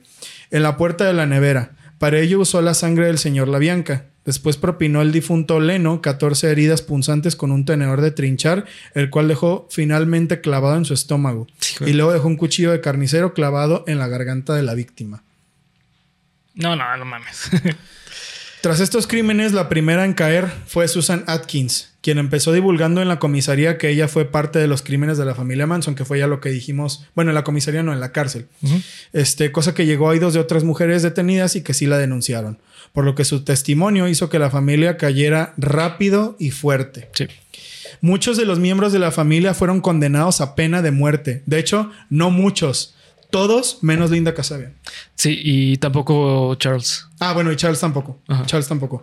No, no sí, güey, él, él también fue condenado, ¿no? No, güey. No, Charles no. Manson no fue condenado a pena de muerte. No, no, no. Porque él, él falleció hasta hace poco, güey. Sí, o no, no, no. Es que aquí va el pedo. Todos fueron condenados a pena de muerte. Según yo, Ah, menos ok, Linda te entendí. Kasabian. Todos fueron. Porque ella fue la primera que en cuanto la detuvieron fue de, sí, güey, te digo todo, pero por favor ayúdame y ayuda Sí. a mi hija. No, que fue así como la sacaron del, del rancho Span. Y aparte estaba embarazada, güey. Ah, está embarazada Li- también. Estaba embarazada, Simón. Puta madre. Y mientras eh, estaban recopilando toda la información del caso, eh, Linda dio a luz. Ah, verga, no y sabía eso, Linda ya, ya estaba empezando a hablar, güey. Entonces, eh, un día llegó esta, eh, si mal me equivoco, fue Katie, Ajá. Una de las De los de la de familia. la familia, con el alcaide y le dijo, ah, este, solamente para informarte, cuando regrese Linda de, de- del parto, ya la están esperando, ¿eh? Fuck. Entonces, eh, este eh, Vincent eh, Bugliosi, no, perdón, Bugliosi, Ajá. que es el escritor del libro de Helter Skelter, con el que nos basamos en gran parte para esta investigación, eh, menciona que él habló con el alcaide para darle un lugar seguro a Linda, ya que regresara del parto, porque sabía que lo iban a matar, güey. Y, y Linda era la pieza como Clave, clave para, que esto se, se resolviera. Simón. No, güey, Sí. qué, qué putos. Haz cuenta que un día eh, este Bugliosi y Linda salieron para que reviviera la escena del crimen Linda y pudiera hablar. Entonces cuando llegan a, antes de entrar a la casa de, de- de las rejas de, de Cielo Drive, este, Linda empieza a llorar. Porque cuando llegan, empiezan a, la- a ladrar los perros. Entonces este Vincent le dice, oye, pues, ¿qué pasó? Y dice, no, es que si esa noche hubieran ladrado los perros, sería otra historia. Sí, güey. No mames, güey. Esto me está doliendo la pinche cabeza, güey. Sí, sí, sí. ¿Qué pedo? ¿Qué pedo con este caso, güey? Sí, sí, o sea, eh, y, y todo fue porque Linda, eh, Porque no mames. Me está dando calor, güey. sí, es que es de que Linda se dio cuenta de que realmente Manson Sí. eh, no es quien decía ser. Sin embargo, le seguía teniendo miedo. ¿Por qué? Porque sabía todo De lo que era capaz. de lo que era capaz, Simón. Entonces, haz cuenta que eh, cuando Linda empieza a, a hablar de, de todo este pedo, eh, muchas personas del- de, de la familia la, la ubicaban ya como la, la snitch, la, la soplona. Muchos de los miembros de la familia fueron condenados a pena de muerte, como les estaba diciendo. Sin embargo, se salvaron Se salvaron porque la pena de muerte fue abolida en California en el 72. Sí, Simón. Así que su sentencia quedó como cadena perpetua, exceptuando algunos que estuvieron menos tiempo e incluso logrando inmunidad al testificar en contra de la familia Manson, como hizo Linda Kasabian, quien al perdón, entró en shock al ver lo que le pasó en la residencia Polanski, decidió abandonar a su hija en manos de la familia Manson por un tiempo para poder recuperarla después una vez que todos se fueron eh, a la cárcel. Sí, es donde que en ese periodo se fue con su ex marido. Y habló con su ex marido de que, oye, ¿sabes qué? Pues pasó este pedo. Ya. Y su ex marido le dijo, ¿sabes qué? Pues, o sea, lo que tienes que hacer, lo que tenemos que hacer es ir a regresar. Tú tienes que sacar a tu hija, a la hija, bueno, a nuestra hija, y a la madre, güey. O sea, nos escapamos. Y, Güey, la neta, pinche historia de escape Sí, maestro, sí, güey. sí, la cabrón. neta se, se salvaron, pero Sí, sí. por poquito, güey. Eh, ok. Después de que todos se fueron eh, encarcelados, rehaciendo su vida y manteniendo un perfil bajo. Actualmente no sé si siga viva o si ya murió. No Sí, sé. no sé, no sé si sigue nada de eso. Se dice que le cambiaron el nombre y que le- todo eso, que la reubicaron para que no la pudieran encontrar los de la familia. Sí. Durante el juicio, Manson sabía que tenía los ojos del mundo encima, por lo que decidió tomar su momento y aventar unas frases matonas, semibarras, porque pues, bueno, no mató a nadie el pendejo, pero estamos hablando de eso, después de pedir la palabra a medio juicio. Yo no he matado a nadie, no he ordenado que maten a nadie. Esas criaturas que ven por ustedes con cuchillos, que van por ustedes con cuchillos son sus hijos. Yo no les enseñé nada, lo hicieron ustedes. Sí. O, si ustedes abrieran las puertas, yo saldría a la calle y tendrían esta cosa llamada Charlie Manson que han creado. Porque no me han visto, no realmente. Yo solo podría asesinar a toda la humanidad. Pendejo. Sí, de hecho, este, hay una entrevista muy buena, no sé si sea la misma, güey, donde le preguntan este de que él qué sentía de que por, por todo lo que vivió. Y dice que, o dijo mejor dicho, que se sentía como mal consigo mismo, porque él sabía que pudo haber logrado muchísimo más. O sea, dijo, ¿sabes qué? Es que la- las cosas se nos salieron de las manos, de las manos, y por eso no, no logramos lo que yo, lo que yo quería. Pero si ustedes me sacan de aquí, van a valer madre. Es- ¿y, y tú crees, güey, que lo haya dicho por, por hacerle la mamada? ¿O crees que de verdad el güey haya tenido la, la... ¿Crees que hubiera sido tan letal como el güey decía? ¿O ya era su pinche egocentrismo de, véanme, sí, güey, soy malo? No, yo creo que los dos, eh, güey. O sea, tanto por parte de egocentrismo, porque pues también el vato gustaba, bastaba, eh, gustaba, le gustaba mucho la, la atención. Ok. También yo creo que porque realmente él sí lo pensaba, ¿eh? O sea, sinceramente sí, güey.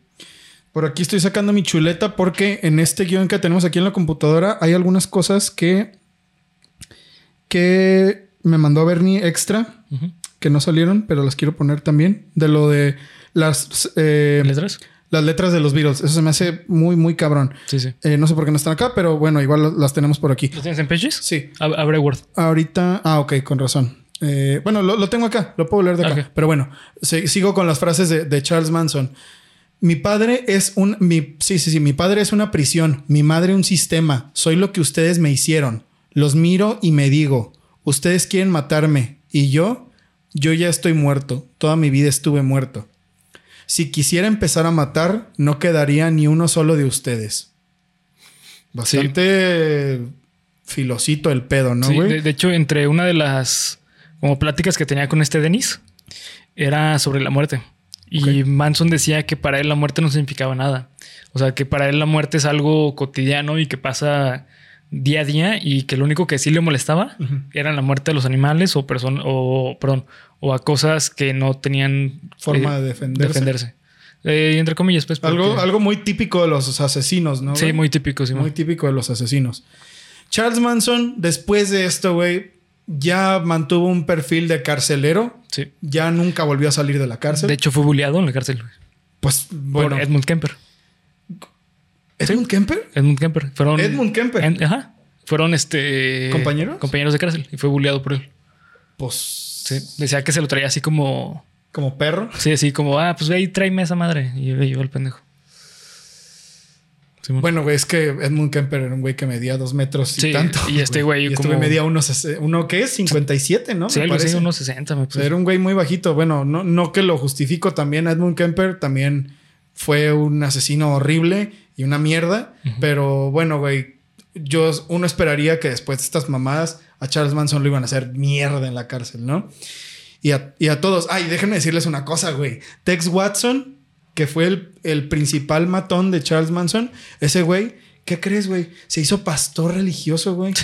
Se hizo pastor católico cristiano, se casó, tuvo dos hijos, güey.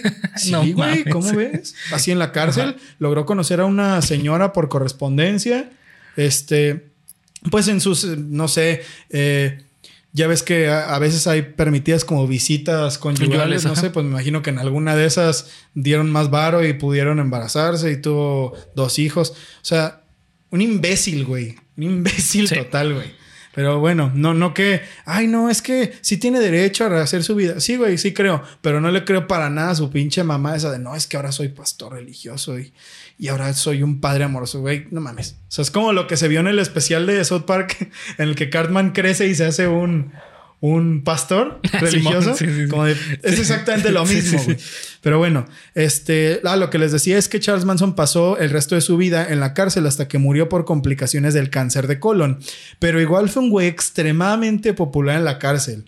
Similar al caso de Goyo Cárdenas que trajimos hace unas semanas, este güey es el preso con más cartas eh, recibidas en la historia penitenciaria de los Estados Unidos, güey. Sí, sí. Tenía muchos fans. Eh, en Estados Unidos y en el mundo, güey. Cabrón, pero muchos, güey. En su mayoría escritas por mujeres que lo adoraban como si fuera un símbolo para ellas. De hecho, en el 2014, lo último antes de la muerte de Charles Manson que se supo, fue que en el 2014 una chica llamada Afton Burton quiso casarse con él y hasta les fue concedido un permiso para contraer matrimonio legalmente. Sin embargo, y debido a las limitaciones que tenía Manson con respecto a su sentencia, pues no pasó nada, ¿no, güey? Y el vato pues murió así solo y podrido en la cárcel porque a la gente le valió verga. El punto es que quiero regresarme un poquito porque esto me parece muy perro, güey. O sea, hablar de la filosofía ah, de. Sí, de la filosofía de Charles Manson con respecto a los Beatles, que es una cosa que no viene aquí, pero no mamen. Escuchen esto. Manson pensaba que los Beatles le hablaban específicamente a él, que sus canciones tenían mensajes que solo él podía entender. Charles visualizaba a los Beatles como profetas y los llamaba los cuatro ángeles. ¿Ok? Dice, la clave para entender cómo funciona esto, esta relación entre los Beatles y la Biblia, tenemos que remontarnos al libro de revelaciones de la Biblia. En este pasaje se mencionan cuatro ángeles que iban a abrir un pozo en la tierra sin fondo. Sí, que Manson les decía a sus seguidores de que él sabía dónde estaba ese pozo. Y obviamente eran puras pendejadas. Era pura pendejada, güey. Pero, ¿y, se lo creyeron, güey? Sí, pues es que es muy común eso en las sectas, güey. Siempre, siempre hay un enemigo en común y siempre que les piden como muestras los, los seguidores o cosas así, ya veo. salen con una mamá de que, ah, es que todavía no está listo. Ah, es que... Ten fe. Ten fe y va a aparecer cosas claro, así, güey. Sí, sí, sí, güey. Sí. Qué pedo, güey. Bueno, en este pasaje, ah, ya les dije, estos cuatro ángeles temían, perdón, tenían cara de hombres y cabello de mujer, referencia al estilo de los virus en, los, en el 68, güey, que era cuando ya tenían el cabello, largo tenían una armadura plateada y es una referencia a sus guitarras o instrumentos. Eso está verguísimas, güey. se, me hace, se me hace como de. ¿Cómo? Es, como de. si esto no es lo, lo. Si esto no es lo más a huevo hecho en la vida, así, pinche referencia súper a huevo, pues yo no sé qué. Como todos los cultos y como todas las religiones. Y como. todas las religiones durante todos los pinches años que han tenido doctrinado la gente. se me salió algo, güey. Un, gallo, un, gallo, Es que digo cosas locas, güey. Pero bueno, escuchen esto. En este mismo pasaje se habla de que originalmente eran cinco ángeles. Sin embargo, uno de esos ángeles se separó para irse al pozo sin fondo. En la historia de los Beatles, sabemos que en un inicio eran cinco Beatles, pero Charles decía que en realidad él era el quinto Beatle. Por ende, era el quinto ángel. Y una cosa que encontré como nota al margen de esto es que el ángel que se fue al pozo sin fondo fue Stuart Sutcliffe, quien se murió. Sí. Realmente eso era lo que decía, güey. O sea, por eso era como esto del testamento de, George Harrison. Como, bueno, había un Beatle que se murió por no tener estas ideas y por no entender el mensaje. Y ahora yo, no entiendo. Yo soy ese, ese quinto Beatle, güey. O sea, sí. más a huevo que Sí, que, sí, que todo. no, no sé ni qué decir, güey.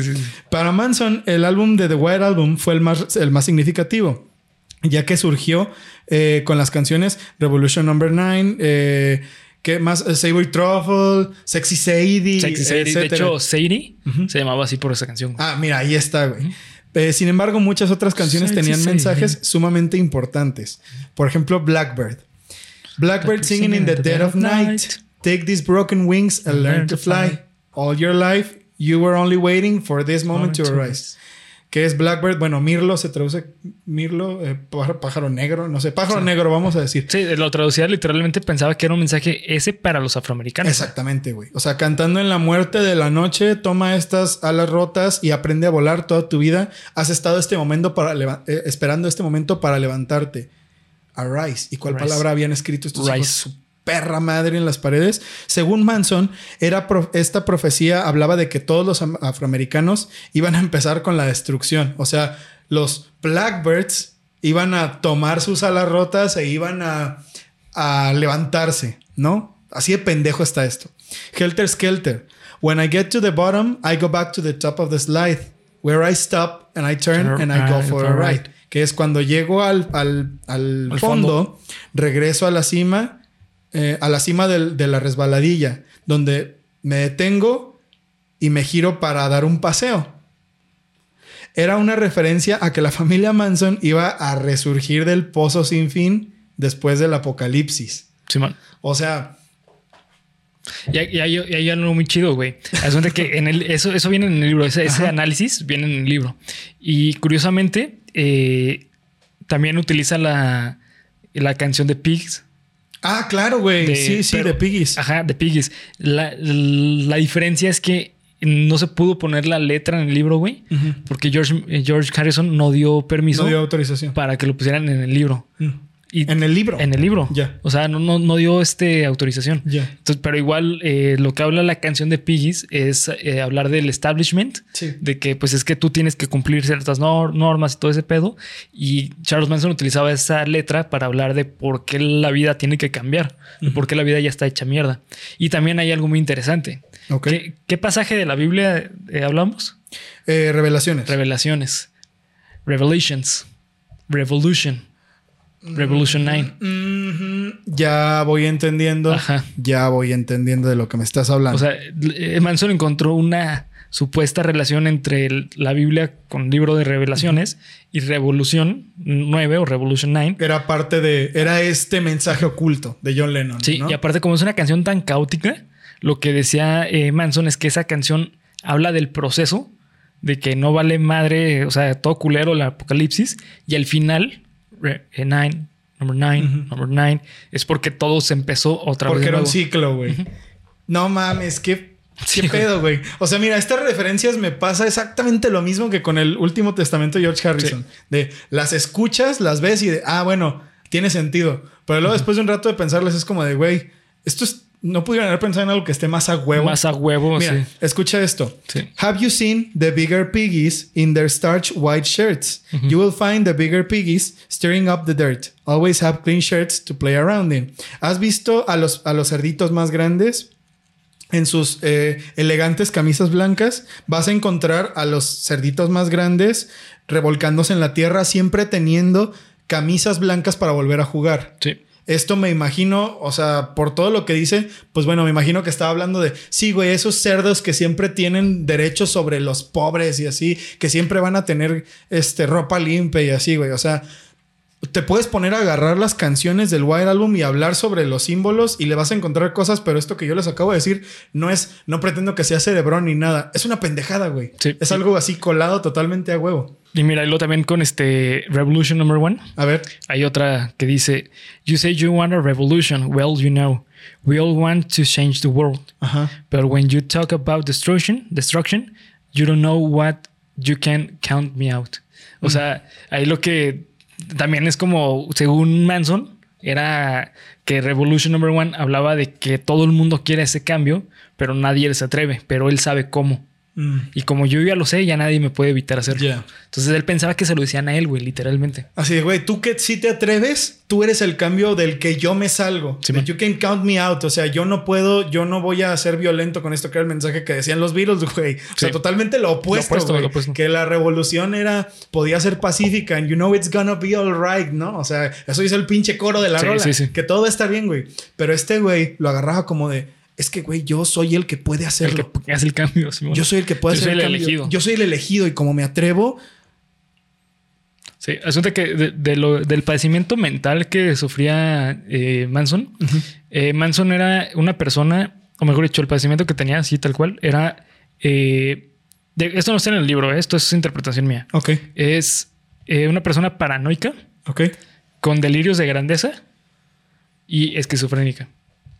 Puta, güey. O sea, de grandeza porque qué más grande que ser el elegido de, de Dios, güey, Nah, para salvar al mundo. Si él decía esa mamada que tú dices de no, es que yo soy el amor y yo soy el camino. Sí. Bueno, güey, ¿qué más pinche egocéntrico quieres que eso, no? Sí, paranoica porque pensaba que las personas estaban en su contra y que evitaban que eh, se lograra su, su objetivo. Ok. Y esquizofrénica porque tenía alucinaciones. De hecho, él menciona que una vez este, consumió, creo que un hongo o algo así, cuando apenas estaba empezando el, el pedo de la familia Manson. Y ahí fue cuando el vato empezó a tener el viaje de que, ah, pues yo soy el elegido, los Beatles y la madre. O sea, eso es una alucinación, es algo esquizofrénico. Entonces, eso es básicamente el, La el- lectura que la tú le das. Mira, güey. Aquí termina el guion. Aquí terminan ya casi todos los pensamientos. Estamos cerca de acabar este capítulo. El más largo hasta la fecha de Cuéntamelo de nuevo, pero el más denso, güey, Denso, a mi parecer. Quiero tomarme un momento para regresar a esta idea de idolatrar a personas que no deben ser idolatradas, güey. No, lo- no, no idolatren a nadie, solo ustedes mismos. Eh, Pues sí, güey. De hecho, idolatrar a alguien. O sea, güey, ni, ni siquiera tus propios papás, güey. O sea, tú tienes, tú tienes todo dentro de ti mismo, ¿no, güey? ¿Qué, qué clase de ídolo necesitas buscar si tú tienes todo dentro de ti mismo? Pero bueno, quizás una idea un poco más eh, reflexiva y, no sé, más, más, más ascendida. Pero mi punto es, está bien, yo creo que está bien siempre buscar un modelo a seguir. sí. ¿Sabes? Sí, tener sí, sí. una inspiración de alguien, tener una idea de que alguien te puede ayudar de alguna forma. Eso no está mal, güey. El problema es cuando entregas todo de ti para esa clase de causas, güey. Y vuelvo a lo mismo, y, y, bueno, vuelvo a lo que siempre dice Bernie, güey. Si necesitas ayuda, no creas en gente que te la va a... Complicar la vida. va, que sí, güey, que al final, al, al final al cabo te va a complicar la vida. Sí, sí. Todas esas personas que te vendan la solución rápida o solución mágica no existe. No existe esa solución. Eh, si tienen problemas financieros, no vayan con un gurú, vayan con un contador. Si tienen problemas de salud eh, física, no vayan con un gurú, vayan con un médico. Si tienen problemas emocionales, no vayan con un gurú, vayan con un psicólogo. Hay profesionales para muchas cosas en la vida y vayan con ellos. Sí, sí, tal cual.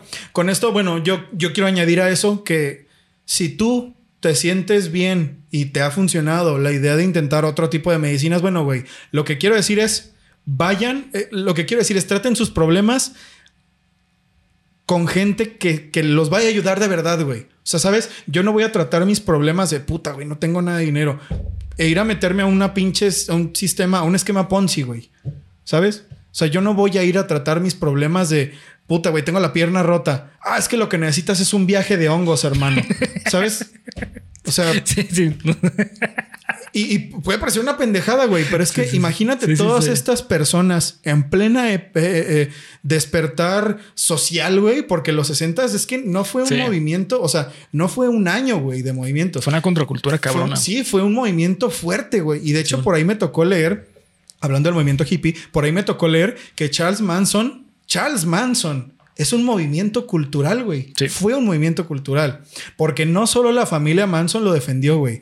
Este caso, el juicio de Charles Manson, fue uno de los más controversiales del siglo, güey. Sí, sí, man. O sea, así por abajito del de O.J. Simpson. Sí, y de hecho, pues empezó en directamente en los 70s, güey.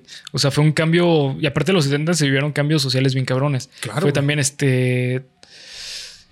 No le quiero cagar con el nombre, eh, cuando pasó lo del movimiento gay en Estados Unidos, Mm, también fue en los 70. Que también fue el, el Black Power por ahí por Sí, las también. Olimpiadas del Sí, sí, sí. 68, me parece. Sí, creo que sí. Que fue aquí en México, precisamente, aquel movimiento, ya saben, este pica pose del Black Power. Era un, era un tiempo, y de hecho es- eso es algo de lo que quiero hablar, güey, porque eso es lo que yo saqué de este caso. Me sorprende cómo es que el hecho de las modas llevan mucho vuelo, güey. Y, y no es algo que se haya acabado, güey. Siento que ahorita todo esto, porque el otro día que estaba viendo la película, estábamos viendo mi novia y yo la película de Once Upon a Time in Hollywood. Y estábamos pensando, güey, o sea, estábamos viendo, viendo a, las, a las morras que estaban pidiendo el autostop y todo eso. Y dije, güey, eso está en 2022. Lo que dicen, Sí. cómo hablan, Sí, cómo sí. se ven, cómo tratan de manipular a la gente. Eso está en 2020. Ay, 2023, güey, ya es otro año, perdón. Bueno, sí. O sea, es tan actual, ¿sabes? sí, sí. A eso me refiero. A que en ese entonces no fue, no fue una persona, no fueron dos personas las que def- defendieron a Charles Manson. Fueron No, miles, no. güey. eh, eh, durante los juicios se paraban fuera del. De, del tribunal. del tribunal con, Con con pancartas. pancartas. de Manson no hizo nada malo, no mató a nadie. Que justamente lo que te decía es que a este Bernard eh, Cowie, Bernard Herrera. Herrera, eh, Ber- Bernard Herrera, eh, Bernard eh, Cowie, Ajá. eh, fue una pieza súper importante porque es que el argumento principal de Manson es que él no había hecho nada malo. Él, porque él, de hecho, sí, nunca, él nunca dijo a sus seguidores maten. Él siempre era como que hagan el trabajo y hagan lo que Tex les diga. O sea, siempre delegaba la acción mala, por decirlo de cierta forma. Sí. Entonces, eh, con Cowie, lo que pasó fue que él decía es que yo nunca he hecho nada a nadie. Este, y él no sabía que Cowie seguía vivo. Entonces investigaron, encontraron a, a Bernard y lo llevaron al juicio. Y él dijo, pues él me disparó. Y ahí cayó toda la y ahí fue como de que, güey, si estás dispuesto a disparar, a matar a alguien, es porque tú puedes matar a alguien. Y luego salieron todas sus pinches mamás estas de aprovechar el spotlight, porque vamos a, a- a eso también. Los 60s, para mí es, eh, no sé si la mejor época del siglo XX, pero a mí me hubiera encantado vivir los 60s, güey. Y los 70s, güey. O sea, si yo Yo hubiera podido nacer, sí, güey. Si hubiera podido nacer en otra época, hubiera elegido nacer en los 70s. Porque representó un cambio social muy importante en todo, güey. Realmente el movimiento hippie sí que sentó bases para muchas cosas que hoy en día son útiles. Por ejemplo, los, que los gobiernos reconozcan los matrimonios igualitarios, Sí, sí. que incluso que la misma gente sea un poco más abierta de mente con, con las personas, con las pro- eh, preferencias de lo que sea que tengan. Este- esta década representó ese cambio, güey, a partir de la música. De la música. A partir de la música, ¿eh? Y bueno, y lo social también, claro, ya hablamos del, del Black Power, muchas cosas, pero bueno, yo eh, le doy una importancia muy grande a que los movimientos sociales muchas veces se ven muy influenciados por la música, muy influenciados por la música. Y en este entonces eso fue todavía mucho más potenciado. ¿Qué movimientos sociales? Bueno, güey, que veníamos de 50, 40, 30, 20, época postguerra, Sí, post dos guerras, güey, donde eh, todavía se usaban en algunos lugares esclavos, güey. O sea, el hecho de que los 60 haya sido una época tan importante para la historia de la humanidad es por todas estas revoluciones. Revoluciones, Simón. por, la, por quebrar, eh, por, eh, por romper los tabúes. Y aparte estaba a plena Guerra Fría, güey. Exactamente, güey. Entonces Estados Unidos estaba así en el centro del mundo. Todas las tendencias de, Sí. Estado- de Estados Unidos eran las tendencias mundiales. Aparte también hay que tener en cuenta que está unido un chingo de cosas que estaban pasando en el momento. O sea, y que pasaron posteriormente. Por ejemplo, cuando fue... eh, y yo creo que, y como dices, tiene que ver totalmente los 60, güey. O sea, por algo el bebé de Rosemary fue tan importante. Y está muy cagado que esté conectado directamente a Roman Polanski. Sí, güey. O sea, y la- que Roman Polanski eh, esté conectado a. Perdón, este, que la muerte de Tate esté conectada a Charles Manson y Charles Manson esté conectado a los Beatles, güey. sí, güey. Y ahí ya la muerte de, de, de este, de John Lennon. Sí, o sea, claro. to- todo, en cierta forma está unido porque fueron eventos históricos que marcaron el cambio social a nivel mundial, güey. Exactamente. Tal cual. O sea, y, y, y hablar de un cambio social. Es que de verdad, güey, yo no puedo alcanzar a, a- a darme cuenta de lo grande que es eso. Porque imagínate decir, estamos marcando un cambio social que claro que duró muchos años, güey. Todavía lo estamos experimentando, ¿no? Pero ya ahorita ya se sienten más los frutos de los trabajos de cambio social de los hasta los noventas. Simón. ¿no? Desde los noventas yo creo que ya empezó a ser un poco más libre todo el, el mundo, un Yo diría poco más los ochentas. desde los ochentas. Sí, digamos que desde los ochentas, que se tardó 20 años. Peleas de 20 años, güey, que vinieron también con representantes importantísimos como Martin Luther King, como O Malcolm X. como Malcolm X, güey, como eh, incluso otro, otro tipo de músicos, güey. Por ejemplo, no sé, güey, ahorita no se me... ah, eh, Sid Barrett, güey. sí. O sea, Sid Barrett fue uno Oh, de, los, sí. de los músicos que rompió el tabú muy cabrón de, sí, güey, soy músico y me drogo y lo necesito. Terminó muy mal, Led güey. Zeppelin también. Led Zeppelin, Rolling güey. Stones, güey. Rolling Stones, Yo güey. creo que más que los Beatles, para mí fueron los, Rolling- Ro- los Rolling Stones. güey. Güey, hablemos de los, de los asesinatos de los Hells Angels Sí. en el concierto de, de Monterrey en el 68 o 69, no sé qué. O sea, era un tiempo en el que eh, Robert Plant se vestía de mujer, güey. O sea, se vestía como mujer, tenía blusas, güey, así abiertas, tenía pantalones bien pegaditos, güey. O sea, todo esto era un cambio social que tardó décadas en gestarse, güey. Sí. Entiendo por qué tantas personas consideraron a Charles Manson tan importante, güey. Pero me parece increíble, o sea, me parece un tema así hasta de estudio de universidad, güey.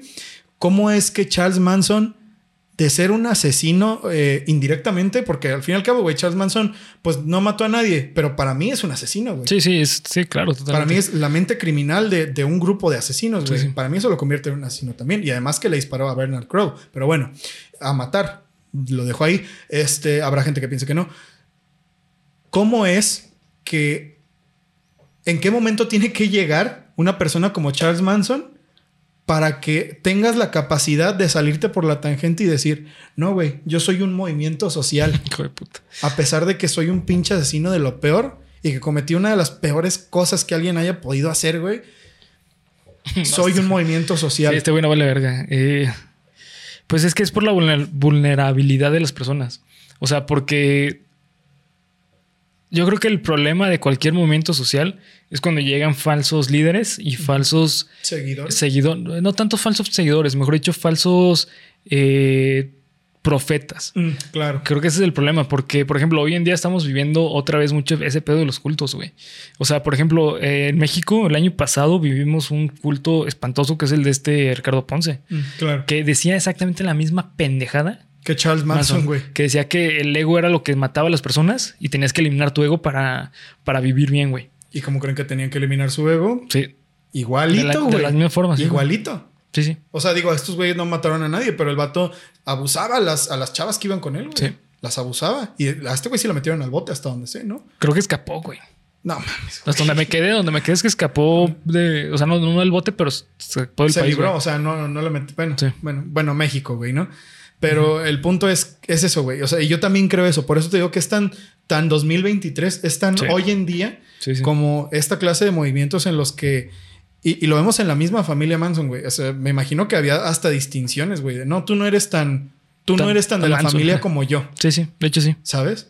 Y no sé, güey. O sea, creo, creo que esta clase de historias, la moraleja para ir cerrando el capítulo, que yo espero que dejen es.